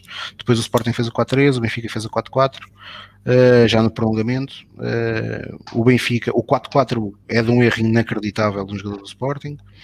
Uh, o Sporting volta logo de seguida a fazer o 5-4 e depois o Nicolia hum, faz um daqueles lances à Nicolia e faz o 5-5. Um, e depois aí o Benfica não teve a capacidade e também não teve a ajuda hum, ali da equipa de arbitragem, mas acima de tudo também não teve, não teve a capacidade de cavar a décima falta naqueles últimos minutos. E depois foi o lotaria dos penaltis. Este ano já tínhamos ganho ao Sporting a taça 1947 uh, na lotaria dos penaltis, desta vez uh, caiu para o Sporting. Pá, eu não vou estar-me a gastar muito com a arbitragem no hockey. Acho que também, embora, embora o Sporting neste momento no hockey consegue uma proeza que é ter dois atletas que são de facto dois grandes, dois grandes hockeyistas, mas como desportistas uh, devem muito ao fair play e, ao saber estar, que é o André Girão e ao Pedro, e ao Pedro, Pedro Gil. Uh, aliás, numa modalidade, numa, numa modalidade, pronto, era isso que eu ia dizer, numa modalidade decente, numa modalidade decente, o Pedro Gil já não jogava há muito tempo e o, e o Girão também não andava longe. Aquilo que ele faz depois da confirmação da vitória do Sporting ao Nicolia é de uma gravidade tal que, enfim, só, só numa modalidade como o hockey é que onde, onde tudo é possível. É que, eu estranhei é que, muito é, o Nicolia não reagir, sinceramente. É, eu creio que o Nicolia já. Eu, eu, sabes que eu acho que há jogadores do Benfica e o caso do Nicole é um deles, até porque aquilo que estás a dizer eu percebo, eu, e tu deves te recordar bem, o Benfica quando perdeu o título da forma como perdemos em 2017, uh, uh, naquele, naquela, naquela atuação que nem os metralhas conseguiam fazer melhor uh, em Alverca, eh, em que nos foi roubado o título, é preciso dizê-lo, foi roubado o título do Hockey ao Benfica, o Nicole João Rodrigues. Exatamente, o Nicolia foi um daqueles que ficou a chorar, revoltadíssimo. Ah, mas eu creio que alguns jogadores do Benfica neste momento já, já como já percebem que isto é tão evidente, que pronto, já é um estado com, de, já, já estão conformados. E, e, depois, infelizmente, a direção do Benfica, e eu tinha dito isto na semana passada e tínhamos falado aqui sobre isto, depois do jogo da meia final do Porto, eh, em que o próprio treinador do Benfica, o Alejandro Domingues, tinha, falado, tinha dito o que tinha dito sobre a arbitragem. E ganhar contra muitas coisas não é? O silêncio da arbitragem, eh, o silêncio, mais uma vez, permanente da direção do Benfica, eh, de facto, é pá, não tenho comentários. Espero que dia 22, espero que a equipa reaja bem eh, e que, portanto, no dia 22, no Dragão, que vai ter o segundo jogo da meia-final, consiga repetir a exibição de há duas semanas, se possível com uma arbitragem mais decente, para o Benfica conseguir fazer o 2 que era fantástico, ficava muito bem encaminhado para, para o apuramento para a final. O futsal também, também, carimbou, ah, também, carimbou, também carimbou o apuramento. O handball perdeu com o Porto, que por acaso é curioso ver uma nota, ver uma nota da News do Benfica de ontem, que é ah e tal, o Benfica perdeu no handball. Se quiserem, quem recebeu a news do Benfica pode ir ver. Isto é, isto é inacreditável. No clube que eu amo é inacreditável. Um, o Benfica perdeu com o Futebol Clube do Porto, clube invencível. Ou seja, isto é quase uma fatalidade. Né? O Benfica, ok, perdemos com o clube invencível, eles são os super-homens e pronto, e, e, nós temos que reconhecer. Eu queria-vos, e, e, e, só aqui para falar, uh, e vou falando também do resto que falta, este é o quadro das modalidades do, do Benfica de 2011 a 2015. Depois tem em baixo 2016 a 2021. O Benfica, no período de 2011 a 2015, ganhou 11 títulos entre as cinco modalidades, só não ganhou nada no handball. Aliás, o handball tem esta proeza em 10 épocas desportivas, só por três vezes já conseguiu ficar em segundo, até fica sempre abaixo, sem nenhum título de campeão. Uh, no basquete, no, no, último período de 5 anos só ganhámos um campeonato e o vôlei, como vocês conseguem perceber, é aquela que de facto consegue nos dois períodos, seja 2011 a 15, seja de agora 2016 a 21, sendo que em 2020 não houve campeonatos, ser aquela modalidade que ganha mais uh, do que perde. Uh, e portanto é aquela modalidade que de facto uh, é por isso que é tão elogiada pelos benfiquistas, pela competência que vem, que, que de facto emana. Uh, e depois há aqui uh, nós curiosos, que é. Nós, e repara que mudou o treinador, mas a qualidade do, do mantém trabalho mantém-se. Mantém Portanto, nós ganhámos 11 campeonatos no período, no período de 11 a 15. Neste momento temos 6 campeonatos ganhos, sendo que podemos ainda ganhar de futsal e de hockey este ano, e portanto, se isso acontecer, o Benfica faz 8, e há a hipótese do Benfica, do Benfica poder vencer, mas também existe de poder perder. Mas uma coisa temos certa, vamos ganhar muito menos do que ganhámos no período anterior.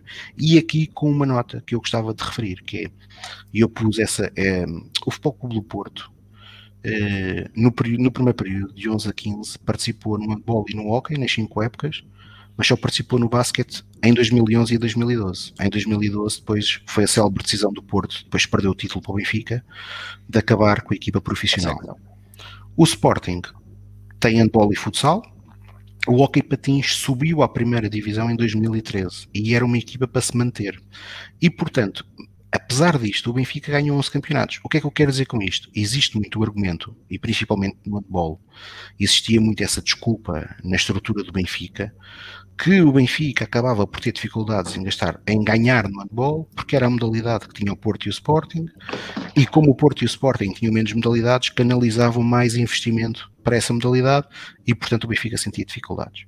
Bem, do período 2016 a 2021, o Porto manteve o handball e o hockey, o basquetebol recuperou em 2016 e o basquetebol mal regressa no Futebol Clube do Porto é campeão, portanto, o Benfica é tetracampeão o Porto regressa, sobe à Primeira Liga em 2016 e é automaticamente campeão, vence o título ao Benfica. O Sporting tem o handball, o futsal e o hockey. Tem o voleibol em 2018 e o basquete regressou em 2020, só que a época como não acabou, a primeira época do Sporting acaba por ser esta 2021.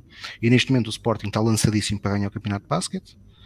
Uh, o handball vai ficar em segundo lugar, no futsal é campeão europeu de hockey, é, é campeão europeu de futsal, é campeão europeu de hockey em patins, na prática é um bi, eh, é bicampeão europeu, porque no ano passado não, não foi realizada a Liga Europeia, e portanto estamos aqui a ver que os nossos dois adversários, com mais modalidades, portanto, onde agora estão a dispersar mais dinheiro, mais investimento, já não existe aquela desculpa que nós investimos em mais modalidades, portanto, o investimento é disperso, não, neste momento nós temos os adversários com mais modalidades, portanto estão a gastar, têm que dispersar também o seu investimento e conseguem ser, infelizmente, mais competentes. E o caso do Futebol Clube do Porto no handball é notório. O Futebol Clube do Porto domina o handball há praticamente 15 anos em Portugal. Uh, e o Benfica não consegue, não consegue responder à altura. Uh, e depois tem pérolas como aquela que eu disse. No basquete fomos eliminados como era infelizmente expectável. Eh, com 3-0 eh, a roçar um humilhante quando estamos a falar um, do clube que mais investe em Portugal, eh, o Benfica. O Benfica dá-se ao luxo de estrangeiros na equipa B. E estivemos bem melhor nos jogos em Alvalade do que no terceiro do que no, jogo. do que no terceiro jogo. O terceiro jogo ficou. No terceiro período estava resolvido. e no futsal e no hockey, no hockey, claramente depois de não termos conseguido, de termos perdido o título de 2017 eh, daquela decisão inenarrável da direção em permitir uh, que a equipa do Benfica não fosse à Taça de Portugal, que é algo que é incompreensível. O Benfica também acabou por perder, por perder, uh, perdeu o Elan, partiu o balneário, um conjunto de jogadores históricos como o João Rodrigues acabou por sair. Criou-se um mau ambiente que levou a que o Benfica nos últimos três anos, inclusive em 2019, em 2019 acabou em quarto lugar no campeonato e em 2021 na fase regular, embora tenhamos começado muito bem o playoff ao eliminar a Oliveirense e neste momento estamos em vantagem com o Futebol Clube Porto, a verdade é que na fase regular fomos só quartos. Eh, portanto, tivemos muito aquém na fase regular. E, portanto, o, o, cenário é este, o panorama é este nas modalidades, não é um panorama eh, positivo. Eh, Diga-se passagem que no, na, nas modalidades falando na componente feminina, existe trabalho, mas lá está, o Benfica praticamente não tem os outros a competir contra, contra, contra elas, embora tenha um trabalho bem feito uh, nas modalidades femininas e está a fazer um trabalho gradual. Neste momento compete nas cinco nas primeiras divisões todas, em quase todas está a lutar pelo título. Aliás, vamos ter este fim de semana, um fim de semana muito importante na Madeira, com dois jogos fundamentais para, um possível, para, para se quisermos ser campeões. Temos que ganhar esses dois jogos eh, e temos fortes possibilidades de poder ser campeões. Estamos na luta para isso, eh, mas vai ser difícil. Mas já fomos campeões de futsal. estamos muito bem encaminhados no hockey patins e, portanto, vamos ver como é que, como é que corre no handball e no basquete também fomos campeões femininos, como, como, como sabemos. E taça, foi a dobradinha. É? Sim, fizemos a dobradinha. Isto, isto para, para dar nota que, de facto, quando no ano passado os sócios do Benfica votaram contra o orçamento, quando existiu e era sabido que ia existir uma redução uh, nas modalidades, uh, tinha fundamento.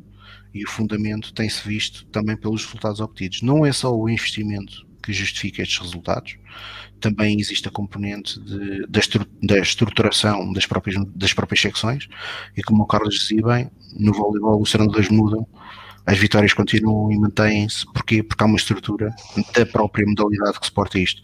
Já agora, e só para, para nota final, existe hum, esta decisão de, de não existir adeptos em, em Portugal, na Taça de Portugal de futebol, e existir na Liga dos Campeões, de facto é uma decisão que causa algum incómodo. Mas uh, eu apelo a alguns benfiquistas que andavam a apelar para a equipa, para o Benfica não participar na taça, é pá, isso é que não, não é? Com adeptos ou sem adeptos, o Benfica tem que estar presente. A direção do Benfica é que já devia ter falado. E devia, e devia, e devia ter aberto a boca, uh, face, aberta a boca, salvo seja, mas já devia ter dito qualquer coisa sobre, as, sobre este inenarrável secretário de Estado uh, deste governo, porque este secretário de Estado da Juventude e Desporto é uma anedota na semana, passada, na semana passada nós tivemos, aconteceu o que aconteceu nos festejos do Sporting, que é de lamentar, é de lamentar aquilo que aconteceu a muitos adeptos do Sporting.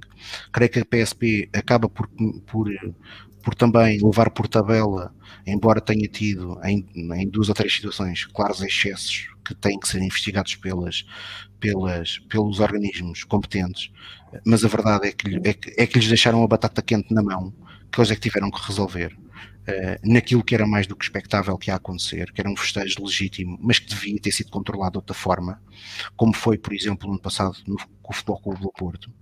Uh, portanto, para resolver isso, decidiram uh, que à última da hora que ia haver adeptos na última jornada, a Liga, e é das poucas vezes que vi uma, atitude, uma, uma decisão da Liga de facto decente foi esta, foi, não faz sentido, é uma situação de desigualdade e portanto não vamos, não vamos ter adeptos na última jornada em nenhum estádio, mas depois a, a, a mesma, a mesma Secretaria de Estado da Juventude considera que não existem condições para ter uh, 6 mil adeptos em Coimbra na, na final da taça, mas considera que existem condições para ter 12 mil ingleses uh, no Porto na final da Liga dos Campeões. Epá, eu sei que eles vêm em charters, vêm, vão para o estádio, têm que ter testes negativos, blá blá blá blá blá blá, uísque e chaquetas.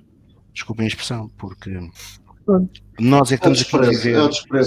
Nós é que estamos aqui, nós vivemos aqui um confinamento durante três meses Uh, e custa um pouco perceber que há dois pesos e duas medidas. Aliás, sem estar a querer aqui elogiar adeptos do Futebol do Porto, mas a verdade é que a tarja que hoje apareceu na madrugada de hoje no Porto tem toda a razão de ser.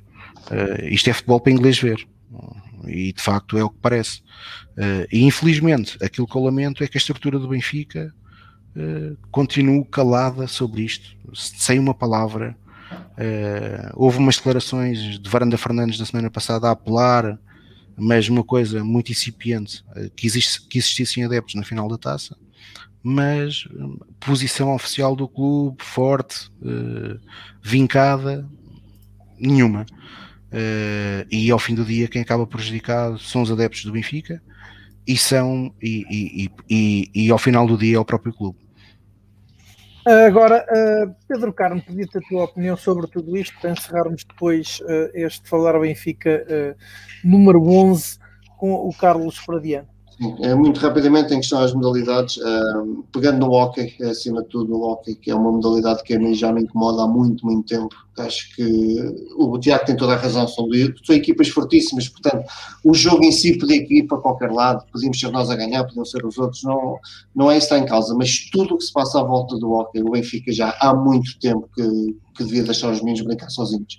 Uh, não é inadmissível, tudo o que se passa. É, é uma vergonha, uma roubalheira incrível o, o ambiente que existe no hockey, o, para o Benfica depois no fim estar sempre a perder e, sempre, e é isto, é uma frustração tão que os jogadores acabam, olha que se lixe, é, é sempre a mesma coisa, já estão habituados, já nem ligam, não faz sentido e eu acho que o Benfica há muito tempo que devia ter tomado uma decisão, tomou, eu sei que o Tiago não concordou, mas eu, eu na altura concordei claramente com o Benfica não, não disputar a Taça de Portugal, com a ação subsequente de acabar a modalidade. Não é não irmos à taça de Portugal e depois começarmos o campeonato a seguir como se nada tivesse passado. Isso, isso foi ainda mais ridículo. Portanto, se era para ser assim que se jogasse a taça, mas a ideia de, para mim de não ir à taça era não ir à taça e fechar a, fechar a modalidade. Ok, uh, deixa-me só dar uma nota, porque tu falaste nesse, nesse episódio. O que eu defendia na altura é que a taça foi realizada uma semana depois, ou ia ser realizada uma semana depois do jogo de Alverca existia ali um sentimento de tal revolta nos jogadores que nós íamos ganhar aquela taça de Portugal. E íamos ganhar aquela taça de Portugal a quem tinha sido o beneficiário direto dos roubos. Sim, eu percebi isso, o, o, o, roubo de Alverca, o roubo de Alverca não foi para, não foi para beneficiar o Sporting. Certo. Como o Sporting, como o Sporting já tinha sido prejudicado nesse mesmo campeonato a jogar no Dragão com um golo anulado fantasma, ou seja, o Sporting marcou um golo que foi anulado. Ponto, com a bola dentro da baliza. Portanto, o Benfica tinha a oportunidade de fazer o seguinte: ir à taça, aproveitar a revolta, o sentimento de revolta dos jogadores que estavam com uma fome de ganhar aquele jogo. E mesmo que não ganhássemos, ao fim do dia, aquilo que eu sempre defendi foi exatamente isso que tu acabaste de dizer: é dizer assim, meus amigos, querem brincar com o Benfica? Querem brincar com os pauzinhos de hockey? Vão brincar. Mas não é com Brincam sozinhos, claro. Brincam sozinhos. E nós até podíamos ir mais longe. Nós vamos manter a formação. Os miudinhos da formação que quiserem vir aqui praticar a modalidade, à vontade. Vamos continuar com isso. Equipas séniores, transmissões televisivas, é pá, não vai haver. E o hockey já foi uma modalidade que sofreu muito com isso. E portanto, iam jogar sozinhos. Agora, é pá, o Benfica não ir a uma competição. O Benfica entregou um título ao Porto. O Benfica entregou literalmente bandeja.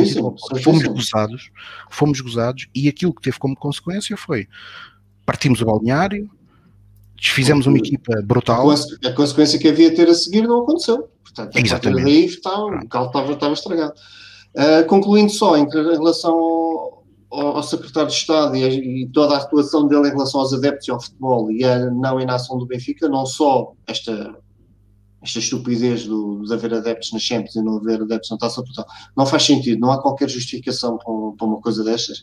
Para além disto tudo, a inação do, é a história do cartão do adepto, é, há toda uma série de ataques aos adeptos, aos adeptos de futebol, mas e no que a nós nos diz respeito, adeptos do Benfica, que não se nota qualquer, mais uma vez, o, a direção do Benfica está, parece completamente aliada nestes problemas que tanto nos tocam. Uh, e vamos ver, e há bocado falámos que temos 11 processos para interditar o Estado da Luz, uh, vamos ver o embróglio que vai sair daí. Carlos, agora tudo para encerrares este Falar Benfica. Uh, ainda só adicionando aqui dois ou três pormenores relativamente à, à questão das modalidades. Uh, o, Tiago já falou na, na, nossa vitória esclarecedora e a roçar o esmagador uh, contra o Braga no, no, no jogo 2 dos quartos final de futsal. Um, queria só uh, realçar uh, mais uma vez dois, dois jovens da nossa equipa uh, a, a, dizer presente na, nesta fase decisiva da época, Afonso Jesus norma, novamente a marcar e abrir o marcador e, e Jacaré que parece estar efetivamente agora sim a 100% das suas potencialidades a fazer um hat-trick um, e, e, pronto, uma vitória uh, 2-3 contra o Braga, sendo que agora vamos jogar um, uh, as meias finais com o Fundão. Uh, o jogo 1 é precisamente no dia 23, no mesmo dia do, da final da Taça de Portugal. Uh, handball e hockey, já não vou acrescentar mais nada. Uma nota uh, ainda para o futebol da equipa B, que uh, após uh, dois ou três resultados uh, bem conseguidos, sofreu agora uma derrota por um zero com a Académica, que, que luta ainda com alguma matemática pelo meio, mas que luta ainda para subir. No futebol feminino, muito boas notícias. O Benfica uh, ganhou por 7-0 ao Condeixa, uh, sem qualquer margem para dúvida. Um grande destaque para Kika Nazaré, que tendo entrado só aos 55 minutos, ainda foi a tempo de fazer um hat-trick. E o Benfica beneficiou com, também da derrota do Sporting contra o Braga, é agora líder isolado, uh, chega à última jornada, onde há o derby decisivo com o Sporting, este sábado às 17 horas em Alvalade, ao qual basta um empate para as nossas meninas acelerem a conquista do título. Para terminar, uma modalidade pouco usual, mas a questão da canoagem, em que Fernando Pimenta foi buscar mais duas medalhas de bronze na Taça do Mundo da modalidade na Hungria, em K1000 e K5000, uh, e o meu desejo sincero é que uh, embalados por esta, por esta inspiração de Fernando Pimenta, o Benfica aproveita para fazer uma, ou pelo menos uma boa exibição para fechar o campeonato com chave de ouro em Guimarães, ganhando o jogo naturalmente, e fazendo disso uma rampa de ensaio para depois o, o jogo mais decisivo do que nos falta da época para conquistar então a Taça de Portugal, que, repito, não salva a época, uh, mas uh, sempre faz com que a época não tenha, não fique marcada por zero conquistas. Ora, é então assim com este comentário do Carlos Fradiano que concluímos mais esta edição do Falar Benfica, foi a edição número 11, resta também meu nome, em nome também do Pedro Carmo, do Carlos Fradiano e do Tiago Godinho, agradecer a todos aqueles que nos assistiram, também àqueles que poderão ainda através uh, do nosso perfil de Facebook e também uh, do uh, YouTube rever esta emissão, caso pretendam. Uh, e, e, sendo assim, voltamos para a próxima semana, uh, onde faremos certamente o rescaldo uh, da final da Taça de Portugal, também deste jogo com Vitória de Guimarães, convém frisar, e acabaremos por fazer, por exclusão de partes, o rescaldo da temporada futebolística, uma vez que será a final da Taça de Portugal, o último encontro. oh, Rui, uma nota que será segunda-feira. Assinalamos exatamente que a próxima edição será segunda-feira um, por, por necessidades uh, de, de, ordem pessoal uh, de elementos do painel uh, e portanto lembramos a todos que será então no dia logo a seguir à conclusão para estar fresquinho. da tempo, exatamente, também para estar fresquinho. E uma vez mais, então, resta-me o meu nome, em nome do Pedro Carmo, do Carlos Fradiano e do Tiago Dinho, agradecer a todos, marcando encontro então para a próxima semana, mas para segunda-feira. Até lá. Saudações, Saudações e ganhar.